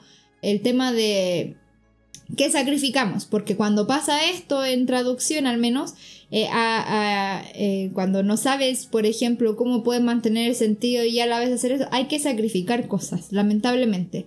Y a veces ni siquiera, por ejemplo, estoy pidiendo, o sea, excusando a todos los de mi profesión, pero no tiene que ver mucho con el traductor. De repente es con lo que la gente te pide, ¿cachai? Por ejemplo, si Disney Latino dice, no, mira, ¿sabéis qué? Lo que queremos es mantener la sincronización perfecta de las voces, entonces tú estás ahí a su merced. Nada que hacer. Claro. ¿Cachai? Entonces, sí creo que son buenas canciones. O sea, por ejemplo, yo no la vi en esta oportunidad en inglés y no recuerdo haberla visto muchas veces en inglés. Creo que solo vi el live action en inglés y de hecho me decepcioné bastante porque creo que cambiaron algunas canciones. Y re- sí puedo decir que, por ejemplo, por los títulos. en el Be, Be Your Guest, esa sí la he escuchado muchas veces en inglés, que es eh, nuestro huésped sea usted. ¿Ya? Y esta, esta canción en específico yo encuentro que está bien lograda, por ejemplo. No por el contenido de, de, de sino porque lograron mantener este tema de, de como del Be Your Guest, que es prácticamente una expresión en inglés que nosotros no tenemos. ¿Cachai? Entonces es súper complicado. Y por ejemplo, en el español de España, esa, esa película, se, o sea, esa canción se llama Qué festín. Entonces, si me preguntas a mí, yo encuentro que en, en latino se esfuerzan mucho más por mantener los significados de las cosas. Creo que debe tener un, un trasfondo atrás del por qué a veces no mantienen lo que no mantienen. Es que en este, en este En, momento en yo, España no tengo nada que decir porque... yo iba, yo iba em, comparando lo que decía el subtítulo con lo que decía la canción. Y efec- efectivamente el significado lo mantienen. O sea, está bien el significado y el sentido. El problema es la, la estética. Porque cuando al mantener el significado no. Por ejemplo, la- pal- muchas veces no riman o la rit o la. eh, como la métrica no concuerda con el pulso de la canción. Entonces acentúan la, la palabra en un, en un lado que se escucha mal, se escucha feo, se escucha como si estuvieran improvisando la canción mientras estuvieran cantando, como cuando uno está haciendo el aseo y cantando, improvisando una melodía, como que no tiene, no, no- no- no queda muy bien coherente, ¿cachai? Y eso es lo que no me, no me gustó de la versión en español. Prefiero la versión en inglés, que se nota que está hecha así, está compuesta desde cero en inglés. Pero es lo, es lo que les decía, que tenéis que sacrificar algunas cosas, porque por ejemplo, tal vez no, ca- no calza con la métrica, pero ca- calza en significado. Calza y a en veces significado. eso pesa más. po. Pero claro, en este caso se entiende por qué prefieren el significado, porque la canción es narrativa, es, tiene el significado es lo que más importa ahí. Pero claro, por eso prefiero esta película en inglés, porque en, español no hay forma de que la hagan bien. Claro. Pero, pero aún así eh, está bien, eh, como les decía, está bien logrado. O sea, yo honestamente, eh, a pesar de que soy traductora y que me encanta el inglés y qué sé yo, a mí me encantan las películas de Disney Latino. Adoro verlas en el idioma en el que hablo porque es bacán el trabajo que hacen de, de parte de Disney, ¿cachai? Tal vez al principio, entre comillas, por ejemplo en Pinocho que hicieron el doblaje en argentino era un poco no decepcionante, pero diferente. yo no porque- Que tú no notaste. Eh, era un poco dif- eh, diferente y, y un poco más choqueante, pero no lo hace malo, ¿cachai? Entonces me gusta que entre comillas lo hagan más cercano. Igual ellos, eh, yo creo que lo hacen más neutro que latino en sí. ¿Ya? Porque en, en traducción se habla mucho de un español neutro, que es un español que la mayoría de los hablantes de español pueda comprender, y por esa mayoría normalmente casi siempre se refieren a los latinos o a Latinoamérica y Centroamérica, porque en España tienen sus propias reglas de cómo tienen que ser las películas y hacen cosas como que festín o ¿cuál es la otra? Suéltalo de Elsa, que no A mí me es gusta. No, ¿cómo? Me gustan No. todas las versiones de esa canción. Todas. Mala, mala. Pero, Mm. ah, por ejemplo, ahí yo tengo mi crítica en Suéltalo porque yo vi el, Dejémoslo para eh, Frozen. Let It- el, el Let It Go, el Suéltalo y la versión eh, eh, de latino que no recuerdo en este momento porque soy una torpe, Libre pero soy. son, son diferentes, muy diferentes. Y eso es lo que pasa normalmente con el español de España, o que ellos como que hacen este cambio y yo creo que normalmente no priorizan el significado. De hecho, ellos como que tienen prohibido llevar películas subtituladas, si no me equivoco. Por legislación, ellos tienen Los que españoles le ponen mucho como color, por decirlo de alguna manera, a tener eh, todo como en su idioma. Por ejemplo, Mm. cuando llevan eh, películas de anime, las traducen. Acá siempre las queremos subtituladas. Nosotros como público exigimos que las películas estén subtituladas, pero allá eh, están así, no las tienen subtituladas. O las escuchas en, el- el- en su español. Es o lo que no... te digo. Sí, pues, Eso exactamente. Es una legislación prácticamente. Tanto los libros como las películas tienen que estar en el idioma de, de España. Y digo idioma de España porque sí, hablamos todos español, pero esa es una variante diferente. Y estamos Sí, claros. Porque el español el peninsular es diferente al de acá. Entonces, sí, pasa mucho y es cuático porque te das cuenta de que no priorizan lo mismo. po. ¿Cachai? Allá por- yo creo que tal vez la traducción de, de esas canciones te guste menos. ¿Quién sabe? porque yo no, Hay no me atrevería a escuchar mi- mi- la versión de, de España, pero bueno. Eh, Mira, por ejemplo, a mí me gusta eh, Hombres de Acción. En, en español de España a mí me gusta, la encuentro buena. De hecho, me gusta eh, así como casi, casi tanto como Hombres de Acción. ¿Cachai? Y nos dice lo mismo. Solo escucho en mi cabeza. No, y a mí también me gusta, suéltalo. ya, Ya, sí, bueno, eh, eso. continuemos Eso con La la Bella y la. Bestia. Ah, sí quería mencionar, eh, se me fue mencionar adelante con respecto a la trama, entre comillas, pero es muy buena la escena de la pelea, güey. El mejor Sí. alivio cómico. El mejor alivio cómico de, de toda la película, cuando se ¿Cuál ponen a pelea? pelear los sirvientes con Ah, el pueblo. Es muy buena. Es y yo pienso que esa, esa escena, esa escena hace de esta película no una película apta para todo público, ¿ah? Porque hay apuñalamiento, quemadura de tercer grado, hay bastante violencia en esa escena. Es importante que lo menciones. Eh, pues muy cómica será, pero En realidad, sí, yo, yo diría que esta película no es para que un niño la vea solo. eh, Normalmente lo recomendamos, pero esta recomiendo que la vean con un adulto. Porque la bestia da miedo. Por obligación, claro. En las otras películas, en las otras es como ya, sí, eh, hay un poco de contenido que se puede que requiera que se explique, etcétera, etcétera, pero puedes tal vez verla a un niño y después preguntarte o qué sé yo. Pero esta no, es verla con un adulto sentado ahí porque hay muchas cosas y conductas reprochables también como la de la bestia, la de Gastón. Hay muchas conductas reprochables, así que hay mucho riesgo, por ejemplo, no sé, de que eh, el niño salga muy violento, muy fifas, o que salga muy como, yo puedo cambiarlo. Muy Em, como Gastón. también. No, como, o como Bella, no, es que yo creo en el poder del amor y puedo cambiar a este hombre. Claro. No, no, amiga, no lo Y- vas a poder cambiar. O, o hasta, hasta incluso puede que salga furra, así que como... Este es el origen de los furros, lo sabemos. sí. Pero, pero Entonces- oye, no dice yo lo voy a cambiar. ¿Qué pasa? Bueno, es una sobreinterpretación, pero no dice así como, oh, yo lo voy a No, cambiar por pero- el poder del No es una sobreinterpretación, pues, pero la gente Pero suele es- hacer sobreinterpretación. Pero es, pero es una...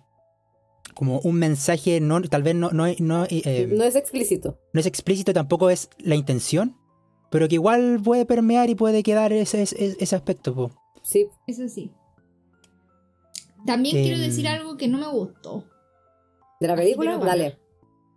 Dale. Creo que, bueno, en esta película, eh, si bien hay cosas mágicas, varias cosas mágicas, eh, Como es la primera hechicera. vez que tenemos, es primera vez que tenemos, o sea, sabemos que la hechicera causa todo esto, pero es primera vez que vemos eh, magia sin dueño, entre comillas. Como que no ves a alguien haciendo la magia. Es como que la magia solo aparece o ya estaba. Como que está, claro. Mm. Claro. Sabemos el origen, Y- pero no sabe, pero no. Claro. Pero no la me la, pasa- vimos. la- la- la hechicera se fue, nunca más se volvió. no Claro, ni y lo que me choca, sobre todo de esto, es el final. Porque en el final es como. Primero empiezan a caer estrellas. A mí me gusta, me gustaba eso de chica, pero ahora que lo vi dije, esta weá es como ridícula igual. Y después cuando se... Espérate, po. Y después cuando se transforma bestia y le brillan los pies, es como... ¿Qué? ¿Y por qué hace eso? ¿Y por qué le brillan las manos? ¿Qué weá? Tengo que decir algo antes de, que, antes de que me muera por no decirlo. Cuando yo vi eso, así yo juraba de guata que la bestia iba a tener una transformación tipo chica mágica. Estaba pensando la, igual se estaba ahí. Sí, era como, como cuando las chicas mágicas se cambian la, la ropa y todas esas cosas. Y dije, no, aquí va a salir Sailor Moon. Sí, es, muy probable, hasta, no sé, es transformación típica como de Power Ranger o de, no sé, Sí. algún superhéroe, lo que pasa con Miraculous, por ejemplo. Y no lo encontraba el sentido, porque es como ya. Le encontraba el sentido a que cambie, obvio, que le cambien los pies, le cambien la... Pero ¿por qué brillan? ¿Por qué con tanto ¿Por show? qué no se murió? Yo Y tengo una pregunta relevante. no, ¿Por qué no se murió ¿y por si eh, se estaba muriendo? No, ¿y por qué no se apagaron tampoco? O sea, es como, o sea, se apagaron de la nada y yo pensé así que mínimo iba a ser así como cuando están estos, estas escenas del cine en, en Gringolandia, de cuando hacen así con las luces así como que, no sé, como en las discos. es un poco... ¿Luz estroboscópica? Eh, sí, como Cuando se luces- cruza como haces de luz. Sí. Ya. Sí, cuando se cruzan, esa misma wea, cuando se cruzan los haces de luz en el cielo, en, Ya, eh, afuera de un teatro, afuera de un show Ah, y esas cosas. Y yo decía, yo ya veo que hace esta wea así como, hola, soy la bestia, así, y luces reflectantes. Y estás viendo. Disney Channel. claro. Entonces eso me pareció súper extraño, porque aparte de que la magia ya no tiene dueño, eh, como dije, la, la cuestión de las estrellas lo paso, porque ya, sí, se entiende que de alguna forma se tenía que provocar la magia, pero eh, que le brillen los pies, que le brillen las manos, para mí fue como, ¿what? Y más encima, o sea, Está no cambiando me la cargó. vestimenta. Esto no Iba me cargó, pero luego su efecto dramático de que está de espalda así, se mira las manos y luego se da una vuelta así. ¡Ah! Perdón. Ah, me di una vuelta y meta. Como que soy bello otra vez. Claro. Yo quiero decir algo, Adam es terrible feo, lo prefería como bestia. Sí, se ve su. el personaje Yo lo encuentro muy feo. encuentro Muy poco Así como que visualmente no me atrae. No como los otros príncipes. Eh, qué raro tu comentario, ah, pero... ¿Por qué? Porque mira, entre Adam y la bestia Es que encuentro no, fue, eh, fue, fue como un, su- un comentario sugerente, así como no me atrae, no como el resto de los príncipes. Ah, es que el resto de los Ah. príncipes hacia atrás eh, visualmente me atrae. ¿Cachai? Pero Adam así como que lo encontré tan como Yo desabrido. creo que puede Mira, ser. lo que sí le doy crédito es que siento que el resto de los príncipes como que son todos iguales, cambio como la vestimenta y el color de pelo. Sí, como es que que no- el no pelo siento- largo y además es como más eh, como fortachón. Más fortachón, tiene rasgos más marcados, tiene como la anima gruesa.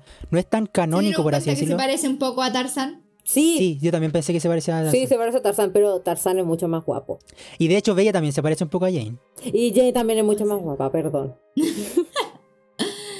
Eh, sí, no sé, yo creo, yo se lo atribuía que no me gustan lo- los, Rubio. no, los Pelirrojos. personajes masculinos. Dejémoslo en personajes masculinos con el pelo largo. Llámenlo estereotipo, llámenlo, no a sé, construcción encanta. de la sociedad, pero a mí me encargan los hombres con pelo largo. Entonces yo creo que tal vez por eso me parecía menos atractivo. No, a mí sí me gustan y me gustan los pelirrojos, pero Adam no me gusta. Llámelo racista, nada. pero no me gustan los rusios. Pero si este no es rucio, Es como medio rubio. es colorín. claro. Es colorín. Colorín. Es A ver, ¿qué, para ustedes Disney. colorín? Colorín es pelirrojo, pero como más tirado para rubio. Como tipo... Como Colorín. Cenicienta. Sí, tiene es que alguna foto, es que alguna foto aparece como pelo café castaño claro. No, no, no y otra aparece muy con el pelo muy naranjo.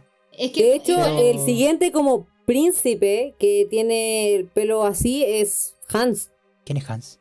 el de eh, Frozen. Frozen. Tú no has visto Frozen. Ah, sí la he visto, pero Eh, no. No, si la vio. Bueno, pero sí, es, que eso es extraño. El tema de los colores a veces como que uno se engaña. Es lo que nos decían así como que, por ejemplo, si me preguntaba a mí de chica, yo creí que la Cenicienta tenía el pelo colorín o café y era rubia. No, Siempre pues fue rubia. Rubia. Sí, súper rubia. ¿Cachai? Pero en, es que cuando tú miráis la película, su pelo se ve más oscuro, pues, ¿cachai? Uno de cabra Mm. chica igual no, no lo nota. No, yo lo- siempre lo vi rubio. Siempre Pero bueno, eso, eso, eso quería decir yo de la magia y en general de, de eso, de esa, al final, en ese sentido no me gusta mucho. Me gusta que bailen al final y que estén todos convertidos en humanos. Chipié a, mm, ¿cómo se llama? A Maurice con la señora Potts. Ah, obviamente. ¿Quién no? Pero y a Lumière con, con Ding Dong. No. ¿Pero por qué? Siento que Ding Dong merece algo Lo mejor. besó. ¿Sabéis por qué no creo? Porque creo que podéis tener amistad de ese tipo. Yo te podría Sí. besar perfectamente. Sí, y Ding Dong merece a alguien mejor. Merece como. Mm. sé. No sé, ¿Como a yo creo No que sé, no, no- no yo creo no que no simplemente, yo creo que simplemente no son compatibles. O sea, uno Yo me enamoré de la muy sirvienta. libre y el otro Mm. no. Ah, sí me encanta su relación con el La- no, ¿qué me importa a mí Lumière? Estoy hablando de la sirvienta. Era, era hermosa como humana y como plumero. Mm, O plumera. Ah, sí. con su lunar. Mm. Su lunar. Su lunar Qué maravilla. de, de- ¿Cómo se llama esta chica? Marilyn Monroe. Del- esa. Estamos conectados hoy. Eh, sí, Oye, ahí solo tengo un par de cosas así como que me dejaron preguntar. Aparte, de, o sea, yo estoy segura que esta película tiene muchos agujeros de trama. Sí. Como lo del caballo. hay, hay como dos que me dejaron así como marcando ocupado. Eh, no sé si habíamos terminado con la música hace rato o no, pero bueno. Hace ya- rato. Sí. Yo ya no tenía nada más que decir de esa música. Es que en realidad no hay mucho que decir si la música es buena. ¿Qué más vaya a decir? Eh, apreciación Está buena. personal. suena bien. No, es buena, solo que a ti no te gusta, que es diferente. Por eso. Que a mí me pasa con la sirenita de que sí es buena, pero. eh, Sí, sí, sí. sí, sí, sí. Estamos intercambiados con estas películas. Sí parece. Em, eh, ¿Qué iba a decir? Ah, Los ya. hoyos de la eh, trama. sí, las cosas que me dejaron así como... ¿What? Primero fue que cuando Maurice entró desde la primera vez al castillo, ni se impactó por... O sea, sí, se asustó un poco, pero como el susto que te da una persona que está detrás tuyo y no notaste, pero se asus- no se asustó nada al ver objetos que no tienen Yo vida hablando. eh, tiene que ver con el hecho de que sea un inventor. Así como que él estaba buscando como... ¿Cómo rayos crearon esto? Sí, yo pienso que él, él Sí. igual es una persona muy excéntrica, entonces yo creo que eh, para él es- esas cosas como que no se, eh, ya se la había imaginado. Fue Él, como, al ah, pues bueno. Como que para así. él, él como que no, no es una persona En muy realista, que digamos. En efecto, yo creo eso de la Barbie de que sí, obviamente estaba buscando cómo funciona, por eso abría el reloj y le hizo, le hizo tocaciones Sí. a Dindon. Indebidas. Mm, Indebidas. Pobrecito. Pero, pero igual no se asustó con nada, pues weón, o sea, ni siquiera derramó el té, me estáis weando, es como, asústate un poquito, wey. Es que Ah, yo quería decir algo de Chip. es que hay- Pero cuando ¿cómo uno se puede, enfrenta... ¿cómo puede ser tu vida diaria eh, tan excéntrica que ni siquiera te asustáis si una taza te habla? Es como... Es que lo que pasa es que hay dos formas de, de enfrentarse a lo desconocido, con miedo o con curiosidad. Él es más curiosidad. Y también hay dos formas de enfrentarse al peligro. Eh, o sea, la única, la forma, eh, la, el la peligro lo suicida desco- y la no suicida. el miedo al desconocido, el, mi- el miedo a lo desconocido, y también está el, el miedo a lo conocido, o sea, lo que sabes tú que te va a hacer daño, ¿cachai? Generalmente la, la aproximación intuitiva que tenemos nosotros es que ya, si tenemos, si hay un ruido o un objeto te habla, es porque lo más probable es que esté encantado y por lo tanto te, da, te va a dar miedo, ¿cachai? Pero Ese para él, para él es como... Ni siquiera conocía esa posibilidad, ¿cachai? No, ni, ni siquiera estaba en su mente la posibilidad de que los objetos hablaran, entonces ¿cómo le vas a tener miedo a algo así? ¿Cachai? Oye, eh, Mati, eh, nada que ver con lo que estamos hablando en este momento, pero, Pero- acabo de ver que usaron un software de animación para la Bella y la Bestia. Mira, viste. Ah, Sí, aprovechando este, este momento, Eh, quiero decir eh, algo de Chip. software, software desarrollado por Pixar, perdón. Ahora sí. Ya, que no sé si... eh, ya, Chip, la tacita tiene un, un Sí. corte, le falta un pedazo. Ya, pero ustedes notaron que eso es porque le falta un diente. Oh, No. Yo pensé, no, demasiado A. Chip le falta un diente en la misma parte donde arriba tiene esperaba- el pedacito. yo esperaba que tuviera, no sé, le faltara una oreja o le faltara un pedazo de cráneo. Ah, a la boca de Chip. A la boca de Chip le Ah, falta sí un me di diente. No, pero que a le la taza un diente. Yo le pensé faltaba que un le faltaba una parte Y a de la- taza.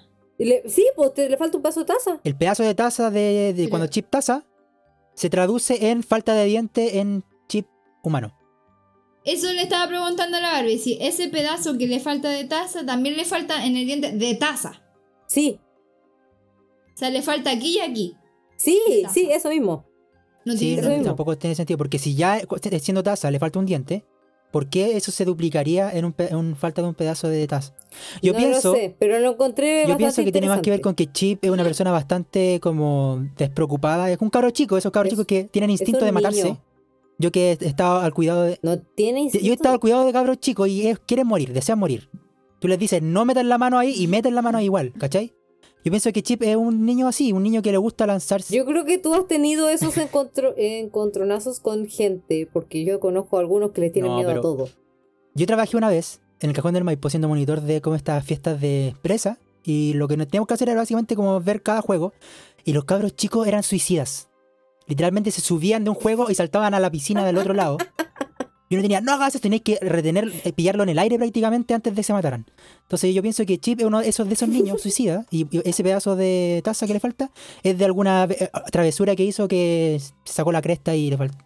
Ya, ya, pero, pero tenemos todos que aceptar que sin chip eh, la bestia muere. Sí, Chip fue el que... El que sacó a Bella de, Del pueblo. del- como del, del- sí, del sótano, ese que estaba encerrado con el papá, y que por eso pu- pudo llegar a tiempo y salvarlo de. salvar a la bestia de Gastón. Yo insisto, me parece muy curioso que sea el único que tiene el acento francés tan marcado, aparte de Lumière. Yo no noté su acento. Yo Sí, sí, el de pero Lumière, el de pero no Lumière el de Chip. solamente, no el del resto. Yo igual, Eso. es que, que el, el de Chip se confunde un poco porque también habla como niño, como bebé. Pero igual Sí, se nota el r, como el, el r de los No lo noté, franceses, perdón. se le nota. El resto tiene como, un, No un- como una, una un- un entonación medio francesa, pero no le tiene el acento así de la R. Tengo... Y de Perdón, las vocales. Tengo mejor oído cuando, cuando conozco el idioma. Y si no lo conozco, no. Chinguense. Bueno, eso. Yo tengo dos quería decir- preguntas. Ah, Y luego quería decir, la escena de la pelea, como que hay hay una parte en que la tetera dice algo así como, em, llegó la caballería al rescate, algo así. Sí. Yo pensé que iban a saltar y iban a suicidarse. Porque están como en la altura. Y dice, llegó la caballería y digo, ¿van a saltar? No, se van a romper. No. Y al final tiran té caliente para abajo, pero me dio miedo. ah, Eh, sí. ok. Sentí el miedo, Ya, sentí eh, el miedo. Yo tengo dos preguntas que te- tienen que ver así como hoy con hoyos de la trama. La primera es, ¿de dónde sacan la comida? Magia. Magia de Disney. Claro, porque se supone que ninguno de ellos salía. Pero igual tienes como jardines y cosas así, pues. Sí, pero No tendrán estaba todo estar tal al castillo, pues, ¿no? Pero tengo algo que decir al respecto. Para mí eso no es como hoyo de la trama. Para mí eso es como rebuscar demasiado, honestamente. Y en general Ya. siempre hay relaciones como complejas entre las películas y la comida. ¿ah? Por ejemplo, nunca se la comen en las películas de action. también tengo mi teoría de que pueden mandar provisiones, a, o sea, buscar provisiones, viste que tenía como un carrito que se movía solo. Sí. Así mandaron Ah. a Mauricio al pueblo. Oye, era súper tétrico esa cuestión. Cuando yo era Sí. chica me daba mucho miedo porque parecía como patas de araña. mucho Ya, y la otra pregunta que tengo, pero así como para que pensemos nosotros. Lumière eh, tenía, era un candelabro y tenía tres velas. Yo nunca vi que las velas se le acabaran, pero ¿las velas se le acababan? ¿Se consumían? Em, ¿Y si se no, consumían, las que era- cambiaba? mm, ¿De dónde yo las sacaba? sí, ¿ah? Sí se apagó varias veces. De se hecho, apagó, sí, pero no que se consumiera la vela. Eso estoy diciendo. Pero es que es mágico, po. No, pero yo pienso que sí se la Ah. Mira, y si no se las acababan, igual tampoco es gran cosa porque en ese tiempo se gastaba muchas velas. Eh, eh, era, era un símbolo de estatus el tener velas. Un dato freak del Mati Sí. histórico. Eh, sí, ¿Sí eh, o no que sé, ding dong? Yo, yo creo que era mágico porque, por ejemplo, en un momento donde están en la pelea y como que se sopla la mano Mm. Y como que tira más fuego por arriba, esa weá no tiene sentido, pero funciona porque es mágico, ¿cachai? Fue como, el- como un precedente de... O, o sea, en realidad no sé qué salió primero, si esta película o Hércules, pero siento que es como el precedente de Hades. Pero Cuando- es que cuando a, lo que voy yo es que si tú haces eso en la vida real, así como, no sé, si literal como que le pones ese fuego de esa intensidad a una vela, se consume en tres tiempos. Sí. Sí, yo creo que era mágica. Sí, De hecho, cuando estaba viendo la película y veía a Lumière, eh, trataba de pensar así como los juguetes de Disney, cómo lo hicieron para tratar de hacer a Lumière. Con, las cosas de las velas. Entonces lo que hacían era que tuviese como una lamparita y que fuera como una linterna, pues o sea, se prendía y se apagaba. Yo le habría puesto como un pa- papelitos de con rojos y con un ventilador abajo para que hiciera a cada, a cada vela. Pero pierde su función yo- de, de luminosa. Pero con luces también, po. Ah. Ya, Con luces LED. Primero quería decir que yo tenía un juguete de Lumière de McDonald's. ¿Ya? ¿Y Y cómo no, era? Supongo que era que dijeron eso. nomás. Era como. Tenía unas lucecitas chiquititas como las de los árboles de Navidad. Y prendían cuando le apretaba yo un botón. Pero eran pésimas. Ya. No alumbraban. ¿Ya? No creo que, esta- haya sido el pensado para alumbrar. El ju- no, pues, obvio, pero el juguete era súper chiquito. Ay, perdón. Me dio hipo. el juguete era súper chiquito. Ojalá se me pase. Eh, ya, y lo otro que quería decir es que yo sí tengo un agujero de trama y es como Cresta Chip llevó el invento hacia afuera de la casa Sí, y lo hizo pues sí. funcionar. Sí. O sea, está claro que lo hizo funcionar agujero. echándole fuego. Porque eso sí se ve. Pero ¿cómo movió la cuestión? Ahí está la pregunta. Sí, como. ¿Y cómo le echó fuego si no tiene manos? ¿Cómo lo sintió? Uy, está sí, muy es un rara. agujero de trama. Ya, yo tengo otra pregunta. Ya, ¿Qué ya. pasó con los papás de la bestia? Nunca se mencionan en- ni siquiera como al, al principio del, Tal del vez- cuento cuando tal tiene vez- 11 años. Tal vez era la, la- los papás de, de Tarzán. Y son hermanos. Por eso me Por eso se parecen tanto. No, porque Tarzán es moreno. Bueno, pero uno Ya, pero puede salir Tarz- moreno y el otro no, po. Pero los papás de Tarzán no eran morenos que yo sepa. Lo que pasa con, con Tarzán es que vivía como en la selva y se tomaba No, mucho pero sol. además Tarzán tenía los ojos oscuros y el pelo oscuro. Ah, sí, eso sí. Igual puede ser que el papá sea rubio y el. O sea, un papá sea colorín y el otro papá sea rubio, o sea, moreno. No, pero los papás de Tarzán, ¿se ven en la película de Tarzán? Que Sí, pero en realidad no me acuerdo. En realidad lo tiré al azar porque. No, se, se les ve su, su color de pelo y esas cosas. Es que parece que la foto está en sepia. Entonces no sé. No, pero al principio de No, la pero película, aparece. cuando, cuando canta Ya, la no. canción, cuando Mira, la canción Lo tiré- maravillosa. Los padres de Tarzán, una de ellas es colorina Ya. y la otra, el otro es como de pelo castaño claro. Ok. O sea, el pelo de Tarzán es puro barro. Está cochino. Es que se pone más oscuro con. no sé. Puede, puede sí. O sea, el pelo de Tarzán creo que es del mismo color que el del papá. Sí, Ah, o sea, no es tan claro. po. Eh, Y la- Pero el- el entonces color de piel- puede ser puede ser que el príncipe Adam haya sacado el pelo de la mamá, ¿viste? Y hermanos. Haya sido más salido la mamá y como la nariz del papá. Porque la nariz Me del gustaba papá más la teoría de cuando decían que los papás de, de Tarzán eran los de Anna y, y Elsa, pero que se destruyó con Frozen 2.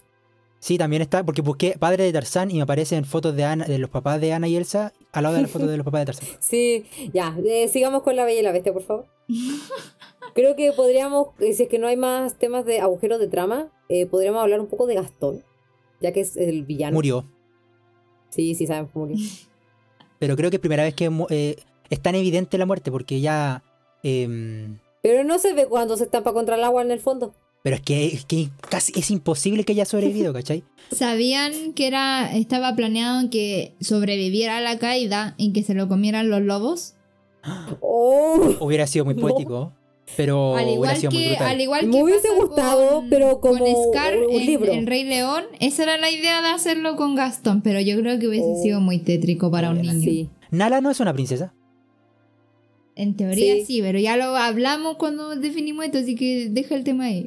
Perdón, ya. Sí, Y estamos hablando eh, de la Bella y no, la mira. Bestia. Hagamos un, un- un paréntesis igual porque creo que es necesario. Sí, es verdad. Eh, nosotros estamos haciendo una, temporada de princesas.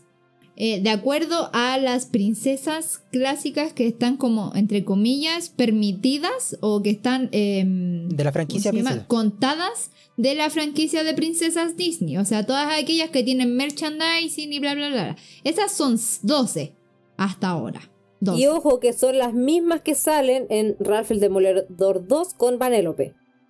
Ok. Eso. ¿Ya? Ahora, para nuestra concepción personal de princesas, nosotros sí tenemos un debate, más o menos interno, porque todavía lo estamos conversando de quién se debería considerar princesas. ¿Ya? Porque, claro, Nala en teoría sí es una princesa del reino animal, pero lo es, al igual que Tinkerbell lo es del mundo mágico, al igual Kida. que Kida. Kida, claro, de Atlantis, que en- en- eh, sí es una princesa de su mundo de At- Y Atlantis. Kira, po. No, Kiara, Kiara se llama. La, la hija del, de, De Simba. de de Simba. Nala y Simba. Ella es Sí, una entonces princesa sí. Todas ellas también, de- según nuestra perspectiva, también deberían contar como princesas. Pero eso eh, lo hablaremos en algún momento cuando toque reseñar sus propias películas. Sí. Eso, eso. Fin del paréntesis. Lo, lo quería Em. aclarar porque esta semana se hizo esta votación de las películas de la siguiente temporada y se, se mencionó ahí un poco el tema, por eso. Ok, Ya. Solucionó la duda. ya, entonces seguimos hablando Seguimos de con- Gastón. Sí, Gastón. Gastón. Yo encuentro funado. que Gastón Machito. sí, es, fun es funado y todo lo que quieran, pero sabéis que es buen villano, creo yo. Y es súper inteligente. Es bruto como, como hombre. Como pero ninguno, como él solo, pero... Tiene una, una inteligencia muy e- como ególatra. Sí. No Me como- recordó así como Apolo. Como la personalidad que tiene Apolo. bajo qué rey- Apolo mundo de, de Percy fantasía. Jackson. Ah, ya. A Apolo de- del, universo de Rick Jordan. Pero creo que se aleja mucho. no, me cae, más, me cae mejor Apolo del universo de. Sí, Se aleja, eso sí. del- se aleja, se aleja. Ya. Se aleja El punto de, de Gastón, eh, yo igual tengo como mis temas con los villanos porque hay villanos y villanos para mí. Hay villanos que son malos, que son villanos porque sí, y villanos que tienen sus motivos. Hay Este es como un villano una- en la vida real. Se podría decir que lo podría clasificar, claro, pero eh, el- me- mi tema con Gastón es que creo que es buen villano porque hace que te caiga mal, pues, ¿cachai? Así como que todo lo que Sí. habla y sale de su boca está mal, Mm. ¿cachai? Sí. Eh, que no es lo que pasa, por ejemplo, con villanos como. eh, bueno, se aleja un poco del tema de princesas, pero por ejemplo, Thanos. Thanos es un buen villano porque está bien construido, hace que tú empatices con él y hasta que le encuentres un poco de razón, ¿cachai? No, no justifica todo lo que hizo, pero se entiende. Entonces, hay diferentes tipos de villano y yo, de villano, y yo creo que Gastón es el tipo de villano que te hace odiarlo. ¿Cachai? Sí. Y también lo otro es que Gastón siento que es el villano que se acerca más a la vida como cotidiana. ¿Tú conoces a una persona como Eso Gastón? dije. Es un villano Sí, pues más de real la de vida la vida real. real. Pero, pero ahora estoy como eh, desarrollando más el Ok. tema. Porque eh, todo el mundo conoce a una persona como Gastón. Cambio, por ejemplo, Maléfica, nadie conoce a alguien tan malo como Maléfica y porque sí, ¿cachai? Y Eh, se como que haga todo. y, y Sí, tenga magia. como muy fantasioso, pero en cambio Gastón es como. ¿Cachai? Entonces siento que es un buen villano en ese sentido porque puedes eh, como asignarle una persona verdadera y odiar a la persona verdadera a través de Gastón. Sí, y que no pasa con muchos villanos en realidad. Por ejemplo, también pasa con Cruella. Pero Claro. lo podemos ver cuando Claro, claro. reseñemos Cruella. O Y también- eh, lo siento, un dálmata, de la que llegué primero. Ah, sí, la que Claro. Em, igual, por ejemplo, no sé, em, la madrastra de Cenicienta igual sí podría ser. Lady Tremaine, Sí. ella que- también. Eh, Es como el es estereotipo de la tipo. Gastón. Es que sabéis Sí. lo que me pasa a mí, Eh, yo igual eso lo veo como una realidad un poco más lejana porque ya no vivimos en ese punto en donde si te casas eh, tienes una vida Ah, sí. próspera. Que no es lo que pasa con Gastón, que lo que Gastón tiene como una obsesión y son cosas que todavía pasan, es como, no, es que tú te vayas a casar conmigo y hay gente capaz de extorsionarte por eso, o sea, ¿por qué no? Ujú, ¿Cachai? Sí. Pero... Gastón es el machito pasa. promedio de la, de la vida actual. Mm. Así que sí, yo creo que... eh, pero de todas maneras creo que es buen personaje. Y de hecho me encanta su canción. Sí, sí, buen personaje. Es la canción, la encontré dos cosas. Una, muy macha. Y la otra, muy gay. Así como todo, todo el Como- hombre, como no, es que. Gastón es perfecto y... Sí. Pero es que Sí, a- a- aprovecho, aprovecho el espacio para destacar que todos los del pueblo son unos imbéciles porque cómo le siguen la corriente a es que Gastón son pueblerinos, po, son Oye, no, No, sabía así con los pueblerinos, po. Sí, eso es súper prejuicioso, así como que te da la impresión de que porque son pueblerinos son ignorantes, pero no, ahí tomaron malas decisiones, güey. O También. sea, Sí. ¿de qué me estáis hablando? Y además era un pueblo, Y esas trillizas que estaban enamoradas de Gastón sí, y eran iguales. Es como que eran bellísimas.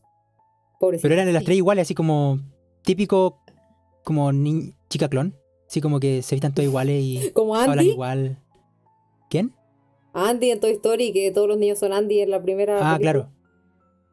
Lo, lo, lo que iba a decir yo con, con todo este tema es que ese pueblo está corrompido, ¿ah? Porque, o sea, el, no sé quién era el panadero que, que coquetea con otra con otra mujer y Sí, luego- y después ella le dice que su, su- su y tu esposa mujer y la esposa le y pega. su mujer, claro. Entonces todo ese pueblo es un, un eliminémoslo de la faz de la tierra. Si Sí. tenemos algún fan francés, perdón, pero es que estúpido, Dudo o sea, que alguien que literal. hable francés no lo escuche. Mira, y dudo que todo, que los pueblos fran- que sea algo como propio de los pueblos franceses o que todos los pueblos franceses son así. Yo pienso que es ese pueblo. Es, es, particular. sí, es en- en Bueno, particular. generalmente se, se asocia como el, el estereotipo. No, pero ya la pueblerino, Sí, como al campesino ignorante. Campesinos ignorantes del jurado. Eh, Yo, se- según yo, tú puedes ser ignorante, pero una cosa es ser ignorante y la otra no tener sentido común. Para mí esto era de Mm. sentido común. Y bueno, como les dije, am- am- yo odio, a o sea, no, no, lo odio así, sí, odio como el- la personalidad de Gastón y que lo construí y todo, pero esa canción es muy buena, se me pega, cada vez que la escucho se me pega por días. Es terrible para mí. Yo quiero decir algo, pero con respecto al espejo. ¿Alguien sabe qué pasó con el espejo mágico al final? Lo tenía volvió castillo, lo tenía. Gastón. Eso mismo quería saber pues, si cayó con él o, se perdió. o, o se perdió por ahí, está en el castillo. La- Mira, eh, no sé. Tengo otra pregunta. La Bella y la Bestia eh, tiene como dos películas, pero son precuelas, secuelas, ¿qué son? Uno es un especial de Navidad Sí. ¿Y la otra? y el otro, me- si no me equivoco, es... Spin-off. Me parece. Pero no recuerdo bien porque los vi hace mucho tiempo. Ah, también Yo lo vi en decir VHS. Que en este momento, no, en, en este capítulo, no tuve la oportunidad de ver los extras, así que no los puedo recomendar. Pero sí, sí les puedo decir que se hagan el espacio para verlos si es que les llama la atención la Bella y la Bestia, porque son largos. Uno dura 20 minutos y el otro dura 50 por ahí. Uno habla sobre la película y el de 20 minutos habla sobre la música. Es solo para que lo sepan. Pero el que habla sobre la película son cosas que eh, tenían como para la película, pero no pasaron. O cosas así como en el camino para la Bella y la Bestia. Creo que es así, porque eso lo queda a entender con la descripción. Barbie. Yo quiero decir otra cosa. Tengo algo que decir con el espejo, con el espejo. Ah, ya, dale con el espejo primero. Se, en algún momento se, em, se menciona el origen del espejo, ¿cierto? Sí, que ¿Qué? la. la- sí, Ah, po, sí. que la, la hechicera Sí. lo dejó con la rosa. Ya, es que con lo que la pasa, intención de, con la intención el- de que fuera como su comunicación con el mundo exterior. El espejo tiene el brillo verde maléfica.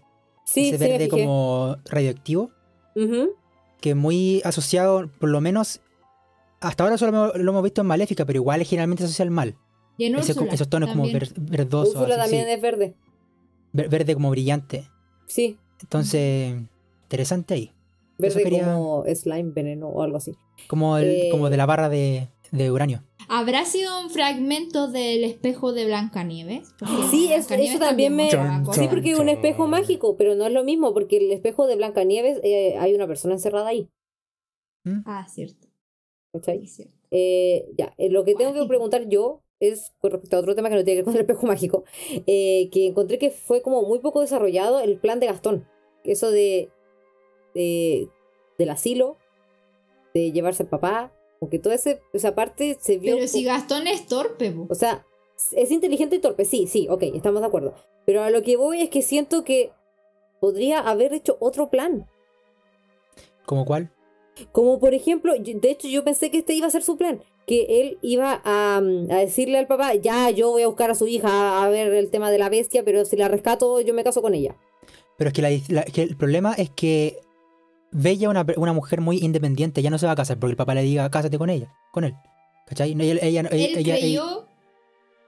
Perdón, Mati, eh, siguiendo la, la misma línea de lo que dice, él creyó que la única forma de que Belle se fuera a casar con él era que eh, eh, él pudiera hacer algo que ella no, que era sacar al papá del, del Ah, ya. manicomio. Sí, pero lo igual- chistoso es lo que decía el Mati, que es como, no, yo prefiero hacer cualquier cosa con mi papá antes Lo- de que... Pero es que que eso lo encontré contigo. como tan como tan random, siento que llegó como a la trama de nada y Sí, no como sirvió. que... como pero que igual- de repente tiene- apareció este viejo que tenía cara de malo. Es que eh, tiene sentido, es que no, que no sé lo del viejo, pero sí tiene sentido por el- que lo acusen de loco porque efectivamente él llega como... Él siempre ha sido extra, extraño, siempre ha sido eh, como... eh, excéntrico. ¿Cómo se llama? sí, Excéntrico. excéntrico. Y más encima de repente un día llega, no, ¿dónde está, dónde está Bella? No está Bella. Y llega diciendo que un monstruo la tiene, ¿cachai? Es como, obviamente que lo van a tomar por loco. la- Sí, la- tiene cara de loco en ese momento, pero es porque por el pánico. Sí, pues, pero me refiero a que era muy fácil decirle, ah, tú estás loco, ¿cachai? Era como el, el procedimiento más como... Además, eso fue lo que pasó. Sí, pues. Perdón, sí. Pero en cambio, ¿qué Es otra que- cosa podría haber hecho? Secuestrarlo, matarlo, porque tenía que tomarlo de rehén de alguna forma para que Bella accediera a casarse. Era, era la única forma que él, que él que él descubrió, ¿cachai? Entonces, creo que una forma muy inteligente era acusarlo de loco y sobornar al loquero para que lo dejara Sí, salir pero por no- ejemplo, esa parte del loquero yo no la entendí como que era un loquero hasta que llegó el, el- ese carruaje que decía la cuestión en inglés. No, pero creo que lo dice. Yo pensé que era el tipo... eh, Es que yo lo que entendí es que se lo iba a llevar a un asilo. Ah, y el problema, el problema yo creo que de, de traducción, porque asylum en inglés es manicomio. ¿Cachai? No asilo, Ya. asilo es con asilo de anciano. mm, No, no, no, no, no. Pero Yo digo da- que el pero viejo dijo que era el, eh, que se lo iba a llevar a un asilo. Pero por y eso después digo, cuando llegó el carruaje, ahí entendí que no era eso. Pero se da a entender porque no lo dice como eh, po- hace como una introducción así como tenemos un lugar donde podemos tratar a la gente como tu padre con la mente de tu padre o algo así. Entonces se da a entender de que era porque era loco, pero era un poco rebuscado si me preguntáis a mí. Y claro, yo leyendo la cuestión en inglés también ca- capté el tiro. ¿Cachai? Sí, pero igual hay que, yo no creo que la idea de Gastón fuera inteligente. O sea, sí, el tipo puede ser inteligente a veces para algunas cosas. No digo que sea tonto para todo, pero creo que su idea fue la primera que se le ocurrió cuando entró Maurice, eh, gritó como loco y la gente le dijo, ay, qué loco este viejo. Y él fue como, ah, sí, es bastante loco. Así se le ocurrió, ¿cachai? Entonces creo que fue literal lo primero que se le ocurrió. No creo que haya sido así como, oh, qué bruto que el plan elaborado. Yo creo que si lo piensa un poquito más, capaz que hasta lo consigue, pero no. pero no. Oigan, eh, yo no sé cómo es la temporalidad de esta película porque de repente sentía que debía haber pasado mucho tiempo y otras veces no. Pero, Ah, ¿cuánto sí. tiempo creen que estuvo el Le- Lebu, parece que se llamaba? El, el- como el amigo, entre comillas, de Gastón, que lo dijo, quédate aquí, y después estaba hecho, ese, estaba hecho un mono de nieve. Estaba azul, güey. Tenía principio Sí. de hipotermia heavy. Pero según mi de perspectiva, él estuvo mucho más tiempo ahí de lo que... Yo, yo le he hecho un tres Pareciera. días, cuatro días. Sí, también algo así, unos días. Sí. O sea, no Pero debería ni haber estado vivo. estuvo una de noche. partida. no. No. O sea, depende de cuánto haya nevado. Ah. No sé si. Vamos a registrar. Vamos a calcular los el milímetros el de tiempo nieve. esa provincia. No, de pero. Disney, Disney suele hacer esta cosa que no solamente es insituable en el tiempo, sino que también es muy difícil de. Y lo hace a propósito. Como creo que nos confunden a. pro- conf- eh, Disney se encarga de que sea muy difícil saber cuánto tiempo ha pasado. Sí, pero yo creo que es parte de, de, De la magia. de la magia. Sí, eh, es que fuera de chiste, porque eh, creo que es parte de la magia, porque creo que, que cuando hasta que no la analizas así, no te das cuenta de que no necesitas saber la cantidad de días para seguir la historia, ¿cachai? Ujú. Mm. Hoy ya... Yo tengo que ah, dale, decir dos cosas más. Dale. ¿Ya? Una es que esta es la primera película de princesas que vemos que tiene la iniciada con el castillo y el agüita que yo les digo que esa cuestión no existe No, el anterior sí al estaba. principio. En. La sirenita sí. Pero la, la nueva, Esa como que el castillo en 3D gira y hay agüita. Sí, sí, estaba en. ¿sí? ¿Estaba la sirenita? Sí. No recuerdo, así que... Hoy, según yo no. Yo sí estoy Oh, bastante seguro que sí estaba. Lo dejaremos ahí. Ya. Y lo otro es que, eh, no sé ustedes, pero yo noté tres referencias a películas previas. ¿Ya? Ah, no, ¿Ya? justo esta vez no me fijé en ninguna, güey. Creo que esta vez me fijé en todo. Ya. La primera es que dentro del ropero, que estaba en la habitación de la Bella, estaba, había un vestido rosado muy parecido al de la Bella Durmiente. Ujú. ¿Lo Ya. notaron? Sí, pero no, creo que es eh, ese vestido el que se puso cuando estaba nevando y estaba, hicieron su cancioncita, creo que Puede ese ser. era. Es posible, pero cuando yo lo vi dije, ¡Ah! se parece al de la Bella Durmiente. Así que quedó en mi memoria. Lo segundo es que cuando Bella rechaza a Gastón, Gastón cae en el lodo y su trasero se ve igual que los pantalones de Mickey. Ay, no me fijé en eso. Sí, porque es, eh, está con pantalón, o sea, esa parte que se ve no es su pantalón, es como la parte la baja de la chaqueta y que es roja y tiene dos botones amarillos. Ah, no me Y fijé. se ve como los pantalones de Mickey. Ya, y la tercera y última que yo noté fue que en esa parte de la batalla como de los aldeanos contra los objetos, eh, el ropero nuevamente está ahí peleando con un aldeano y el aldeano se mete al closet como que hay movimiento dentro y cuando sale está vestido como la sirenita, pero con un cabello diferente. Ay, no me fijé que era la sirenita. No. Si me doy cuenta de. Sí, pues estaba con las conchitas, él tenía un, un collar, ¿no? Y del pelo No rojo, pero hacia arriba, como Marge Simpson, en vez de como la cinita Sí, hacia abajo. es que por eso no es la relación, porque me fijé más en el pelo que en Ah, las ya. cosas.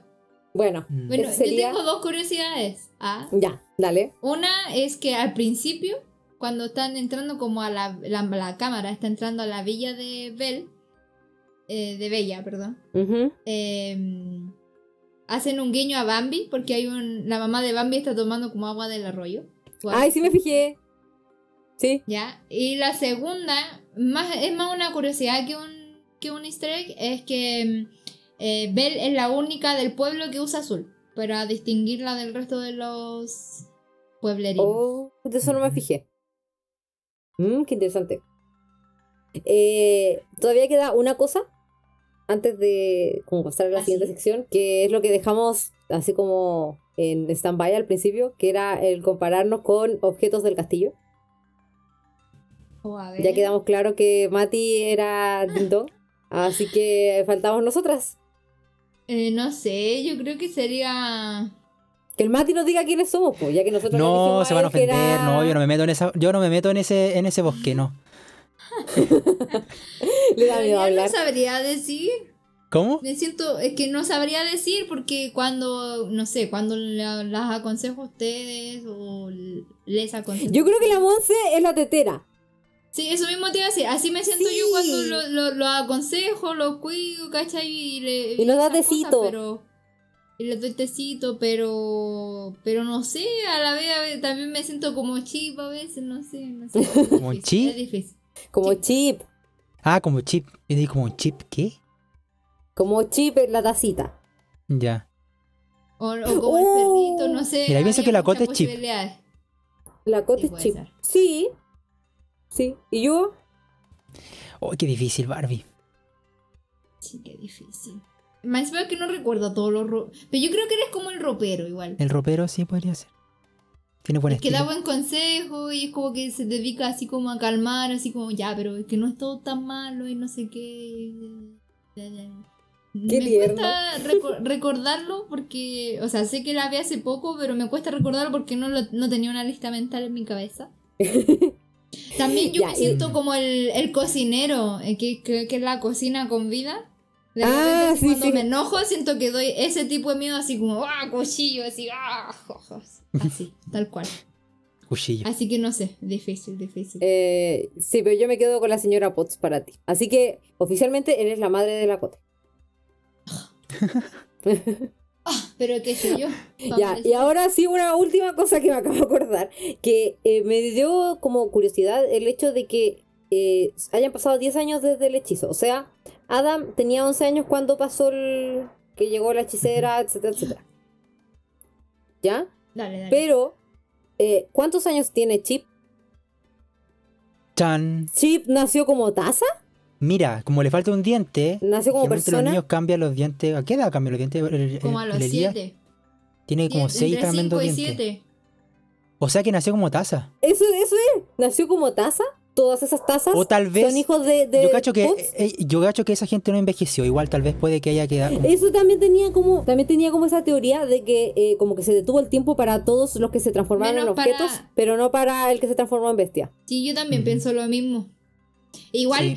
Re- retomo mi idea del, no sé si lo dije en el resumen, me parece que sí, de que la hada o la bruja o la hechicera, lo que sea, es súper mala onda. O sea, literal, un adolescente fue la que le respondió mal y lo embrujó y, y pésima y la dejó ahí con los objetos. No, yo creo que... Yo pienso que no era una. O sea, yo pienso que era una villana en ese sentido. Por eso me hace sentido que el espejo sea verde. mm, Verde sí, entiendo para fluorescente. dónde apuntabas.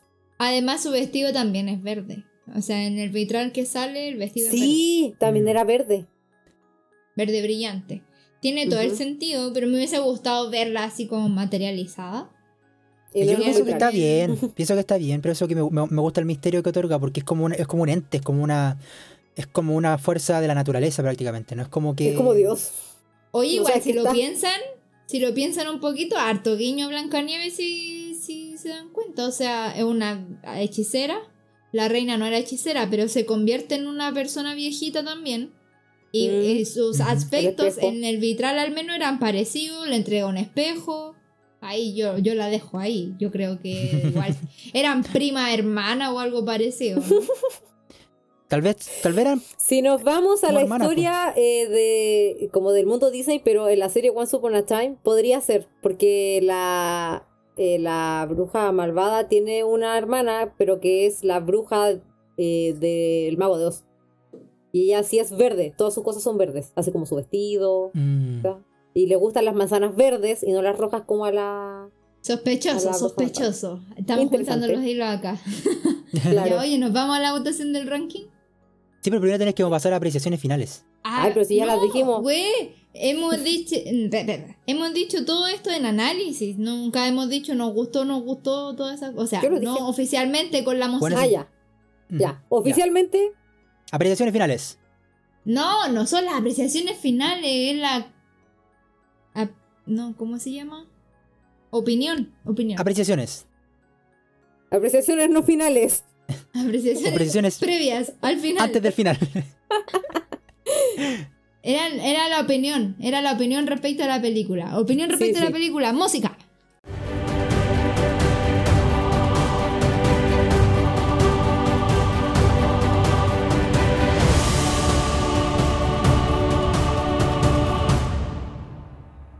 Ya. Parto yo. Eh, como ya mencioné, la película no me gustó mucho. De hecho, es la que menos me gusta. Eh, Bella como princesa me parece interesante. No es de mis favoritas. Detesto el romance de esta película. Nuevamente lo digo, lo encuentro muy cringe. Así que, ew, no. Y eso, creo que fui la hater de esta vez. Siguiente, por favor. Em, yo creo, o sea, a mí me gustó mucho esta película. Eh, me gusta como el progreso de la animación, me gusta el progreso de la narración. Me gusta que la música ahora sea parte de la narración y no solamente como una pausa en el tiempo, sino que avanza el personaje en el tiempo durante la música. Em, y me gusta mucho también que sea tan, bueno, voy a decir mucho musical, pero musical. Así que recomiendo, pero recomiendo verla en inglés. Siento que tiene mucho más, no sentido, sino que mucho más agradable escuchar esta, esta película en inglés porque, la, porque el, la métrica, la rima, todo se conserva mucho mejor. Y mm, tampoco se pierde, y es el mismo significado. O sea, estamos hablando de una película que está muy, está traducida muy textualmente. Y mm, también eh, observar, poner ojo a la arquitectura, a los detalles, a cómo todo está bien, eh, cómo Ding todos dong. los objetos dong, en escena es como, es como muy barroco, como un cuadro barroco. Y eso. Em, Monse, Me toca. ¿de qué te reís vos? Sí. Ya, sí. ¿Por De qué? tipo, ¿de qué me voy a ¿Qué reír? tiene? Ya, bueno, Tic, dejen de pelear porque ahora viene mi opinión. Eh, yo creo que esta película me gustó. Podría decir que me encantó también, pero no, no, no es de mis favoritas. Sí podría ser una de mis princesas favoritas, sí, pero no tampoco. Sí, pero no. Pero es que a lo que voy con este comentario es que ella tiene potencial, la película también, pero eh, yo no empatizo mucho con, este, con esta historia, entre comillas. ¿Ya? El Mati acaba de tener una revelación Una divina. epif- sí, una Epifanía. epifanía o algo. Puso una cara de impactadísimo. Sí, Ya, ¿qué bueno. Pasó? acabo- es que con lo de barroco estaba pensando que cuando yo hablo de barroco, eh, voy a explicarle a los oyentes. El barroco es un periodo de la historia en el que el arte era, era muy sobrecargado, todo estaba muy ornamentado y existía algo llamado horror vacui, que es que los cuadros, por ejemplo, las pinturas, todo estaba lleno de objetos, no había como paisajes abiertos, no había cielo, sino que siempre habían personajes, puros personajes así por todos lados, eh, ángeles, demonios, así, como todo muy sobrecargado. Eh, y esto, esta película es barroca no solamente en la arquitectura, sino también en los personajes. Pues tiene muchos personajes secundarios. Es como que hay una división. Está los personajes del pueblo y los personajes del castillo. Y están siempre como muy como involucrados. Siento que eh, lo barroco como que está en muchos niveles de la película. Eso, Mm. siga. Ya, entonces eh, voy a decir que eh, esta película es muy barroca. Ah, ya. no, em, lo que decía, no empatizo mucho con esta eh, con esta película. No sé si decir con la película o con los personajes, pero al final es como que yo creo que es buena, pero no es como de mis gustos en específico. Sí, de chica la amaba, pero ahora creo que no me gusta tanto porque creo que hay muchas mejores, tal vez. Para mí, Mm. para mí, por favor, loca de la oreja, perdóname. Sí, esto, to- por si acaso, todo lo que nosotros decimos es apreciación personal. ¿Ok? Sí. Sobre todo en la parte de apreciaciones, de opiniones, en el Y en el análisis. es análisis. más- Es más, pero en el análisis más, debería ser más objetivo, pero eh, tratamos, Debería, ¿ya? pero a veces uno igual dice se, cualquier se cosa. mezclan las cosas. sí. De las que hemos visto hasta ahora ha sido mi princesa favorita. Como que está peleando y con Ariel. Pero de película no ha sido mi favorita. Mira, Mati, yo Mm. no sé si creerte porque ves que tú veis una película y decís, esta es mi favorita, y después veis que otra Es que va mejorando, es mi es que va mejorando. es que va mejorando. Eso, Pero por ejemplo, no, por mejorando. ejemplo, hasta ahora ninguna película ha superado a Bambi, por ejemplo. Es como película. Estáis- estáis mal. A mí también, de todas las que hemos visto, la que más me ha gustado es Bambi. La Cenicienta le empata un poco en cuanto a película, en cuanto a cinematografía, pero en cuanto a personaje, hasta ahora creo que la princesa que más me gusta. Ya, bueno, voy a terminar de dar mi opinión algún día, pero... Ya, gracias. este. Perdón. No, ya, eh, como dije, eh, sí, tiene potencial, yo creo, sí. Eh, creo que tal vez en una comparativa más extensa podría decir si me gusta más o no. Creo que ahora de momento es como, sí, me, me gusta, me llama la atención y creo que tiene potencial. Pero creo que necesito así como sentarme y poner a una al lado de la otra de las películas o de las princesas. Con todas las saber. características y todas esas cosas Sí, para o sea- poder hacer la comparación. O no, o sí, claro, ¿cachai? O estructurarla en un ranking, porque me cuesta decir así como no, esta es mi menos favorita. Sí sé que Moana es mi menos favorita de la vida, eso es lo único que puedo decir. Eh, Saludos para la Cote. sí, saludos para. Eh, me encantan muchas cosas de esta película, por eso digo que sí tiene potencial. Me gusta, por ejemplo, el tema de los vitrales, cómo se muestran dibujados al inicio y en la escena final. Eh, me gusta la escena obvio reciclada de la Bella Durmiente donde bailan. Eh, me gusta también la forma de narrar al principio, la forma de narrar de la música, como mencionaba el, el Mati en su momento, de, de ¿cómo se llama? De, de ser un, un- algo musical. Y también me gusta la música por sí sola, o sea, las canciones las encuentro buenas también. La, la construcción de personajes, que también lo mencioné. Entonces creo que tiene hartos elementos que me gustan bastante, pero que no me terminan de encantar. Eso es lo que me pasa con esta peli. De momento. Y eh, creo que... No, que la recomiendo definitivamente y creo que todas las películas de princesas son un poco especiales en su sentido, pero creo que esta también tiene varios elementos eh, destacables que no están presentes en otro lado, como lo mencioné, que era el tema del príncipe, de, de la protagonista, de las diferencias de trama. Creo que es difícil encontrar una comparación tan equitativa con otra película parecida. Eso. Sí. Ok, entonces ahora nos vamos a los comentarios finales y después a los comentarios que no son finales, pero tiene, pero van al final. Es que este era el comentario final, pues, ¿no? No, No. po. Ahora, No, porque ahora viene- finales que el resumen. Ah, ya. Sí. Ah, cierto, cierto, Y cierto. después de eso viene lo del ranking. Cierto. ¿Ves? Piquemos la Ya, que está quedando. Música Ya. de comentarios finales. Sí. Bueno, comentarios finales, eh, el resumen de todo lo que hemos dicho. eh, creo que no tiene mucho sentido mencionarlo después de todo lo que dije porque creo que lo resumí bien. Creo que el Sí, está bien resumido y...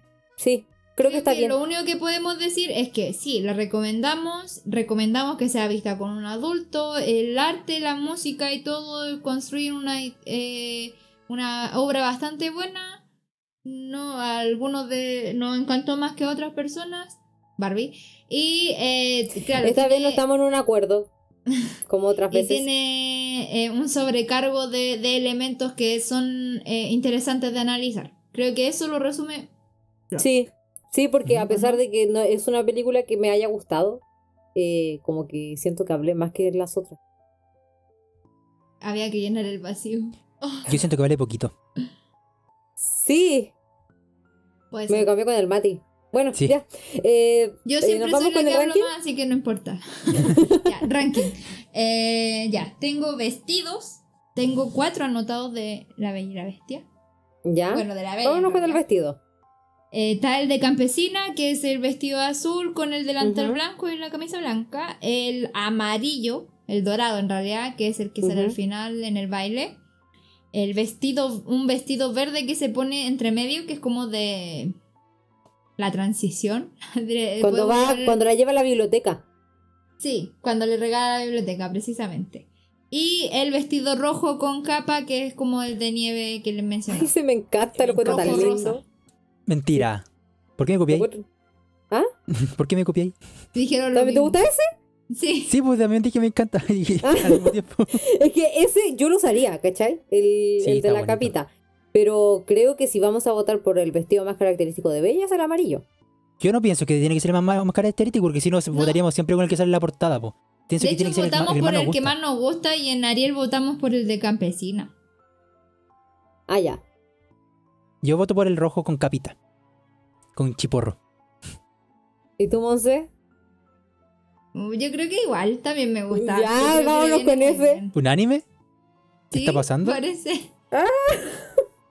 Por primera, yo creo que todos se van a sorprender con esto porque eh, se espera que uno elija el amarillo.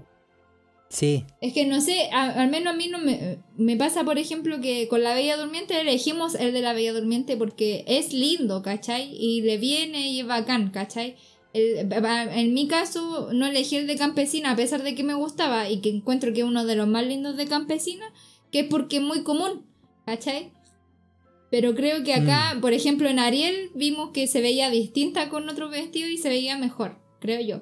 Y Mm. creo que lo mismo pasa acá, ¿cachai? Como que se ve distinta ah, eh, de campesina y de princesa, ¿cachai? Creo que su esencia está como este tema de andar con capa, de un ser aventurero, algo así, ¿cachai? Sí. Sí, Eso ya. Entonces pasa. el vestido rojo con capita, el de invierno. Sí. De canciones tenemos Wow. Bonjour, Esto es algo nuevo. Bonjour. Bonjour. Bonjour. tenemos la de Gastón, que no recuerdo cómo se llama por extenso, pero es la canción de Gastón. Ya. Eh, nuestro huésped sea usted, Aquí tenemos Algo- otra canción de villano, po. ¿cierto? siguiendo con Úrsula. Sí. Eh, pero esta no la canta solo él. Ya, entonces la de Gastón, em, nuestro huésped sea usted, algo más ahí o algo ahí, que no estoy segura cuál es el nombre correcto. Eh, Bella y Bestia son. Eh, que muera ya, que es la canción que cantan cuando van a matarlo. Ya. Y eso. Ya, son. yo voto por Bonjour. Mm, a mí me gusta la del vals. Cuando bailan. A mí no me gusta. Pues en español no. ¿Cuál es esa? Y puede ser que haya algo más ahí. ¿Esa? No sé. Tendría que escuchar. Que, No, ¿Pero está pensando en esa, en esa que dice fábula ancestral. Esa. Bella y bestia igual". son. Esa. Me Bella y gusta esa. Me gusta esa porque esa, esa, esa melodía, el tururururu, se repite muchas veces después, funciona como leitmotiv y siento que tiene mucha, mucha carga narrativa. Pucha, yo les dije que a mí me encanta la de Gastón, pero no voy a elegir esa. Ya, Em, elige. Es que ahí está mi problema, es que creo que no elegir nuestro huésped sea usted es un crimen, pero también me gusta más Bella y Bestia son. Es la que más me gusta. Ya. Será po. Le acabo de sacar la lengua, queridos espectadores, eh, escuchadores, oyentes, ya no sé cómo decirles, güey. oyentes. Em, personajes.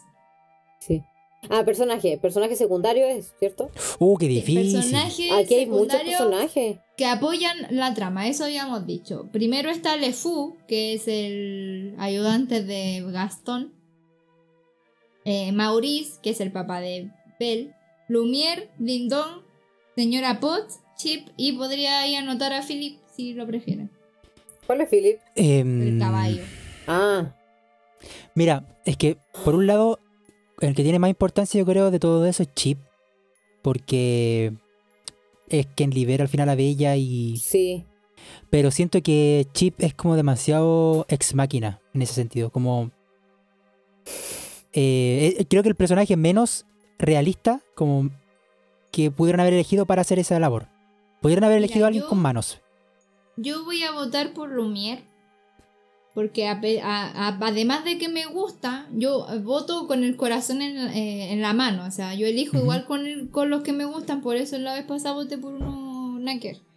Porque Lumière me gusta, pero a la vez creo que igual aporta caleta a la trama. O sea, si Sí, no yo por pienso que- eh, eh, lo- los objetos no se mueven, nadie le habla a Mauricio. Él toma mucho el liderazgo y él es el que organiza al final el- la, Sí. la defensa del castillo, así que yo también voto por Lumière. Y también creo Lumière. que es un buen. eh, eh, acompaña mucho la trama y un buen alivio cómico en general, que es lo que me Y tiene ese acento francés. ¿Por qué hice el gesto italiano? Estoy hablando francés. Y tiene su propia canción, así que sí. O sea, él, Sí. él canta nuestro huésped sea usted. A eso voy. Lumière se imprime. Lumière, Se imprime, ok. Entonces ahí estaríamos para el ranking. Y estaríamos con el programa, Oh. Sí. finalmente. Ya, entonces finalizamos este capítulo. Creo que hablamos bastante para ser tres personas. Sí, caleta. mucho. Así que, bueno, espero les haya gustado este capítulo de La Bella y la Bestia. El siguiente es Aladdin. No sé. si no me. Aladdin. Aladdin, después viene Pocahontas y al final Mulan. Hoy noche y día por igual. Yo estoy muy es feliz porque canción. estamos mejorando eh, como paulatinamente como por las princesas que más me gustan, van como hacia arriba. Entonces, Yo ya- como que cada vez estoy más feliz. de Bella, po. Si Bella la Es que Bella, yo ya dije cuál es mi tema con Bella. Ah, ya, bueno. Yo ya El tengo punto- mi eh, canción para la próxima para el próximo programa. Ya, así bueno, que- el punto Un mundo es ideal. que, que mm, eh, el próximo capítulo es de Aladdin. Ya, ya de por sí está sentando un Nos precedente. vamos al Medio Oriente. No, y nos vamos Mira, a, un, a una película peli- de princesas sin nombre de princesa. Y que la, Claro. claro, la princesa no, no es la protagonista. Eso es lo ¿O que sí? tú crees. Eso es lo No, que es el protagonista, pero no tiene el, eh, su- el- crees. Su no es- nombre. ¿Será su deuterogonista? Creo que será deuterogonista. Bueno, Es como lo personaje veremos. protagonista. Eh, es la capítulo. protagonista femenina. Lo veremos en el siguiente capítulo. Coprotagonista. Lo Eso. veremos en el siguiente capítulo. Adiós, muchas Eh, gracias por escucharnos. Chao, Sí, síganos en- danos, espérate, espérate, espérate. Síguenos en Instagram, eh, participa con nosotros de la pregunta semanal, de nuestras encuestas. Hoy, esta semana hicimos una súper importante acerca de la temporada que viene. Em, de hecho, ustedes, queridos oyentes, eligieron las, películas. Pronto les daremos los resultados. Em, No, no se los daremos, va a ser que sea sorpresa. Sí, Ah, ok. mejor. Ok. Lo Para que se de den cuenta que estos programas no están pauteados, pues bueno, así pasa estas cosas. Eh, eh, sigan- síganos en Instagram, participen con nosotros, no- nos ayudan un montón y nos da, nos alienta a seguir, porque de verdad es gratificante saber que les gusta la- el contenido que estamos haciendo. Y bueno, por Spotify o cualquier otra plataforma que esté en nuestro link de la descripción de Instagram. Y pues eso, síganos. Eso, muchos besitos para ustedes. Y lo último, lo último, lo último que quiero decir es que Bella se quedó con la bestia por su biblioteca. No Sí, yo también me hubiera quedado. Es, es como es su Sugar Daddy, pero de libros. Claro. Siga, eh, sigan escuchándonos y nos vemos. No, Los no, escuchamos. Nos escuchamos la próxima vez. Yo llevo como 20 capítulos y todavía no puedo decir de Ya, nos escuchamos la siguiente vez con Aladdin el próximo viernes a las 7 de la tarde. Adiós. Siete y media. Adiós. Bye. Adiós. Chao, chao. Disney got me wishing on a shooting star. I'm not at Disney, Disney. They tricked me, tricked me. Got me wishing on a shooting star. But now I'm 20 something.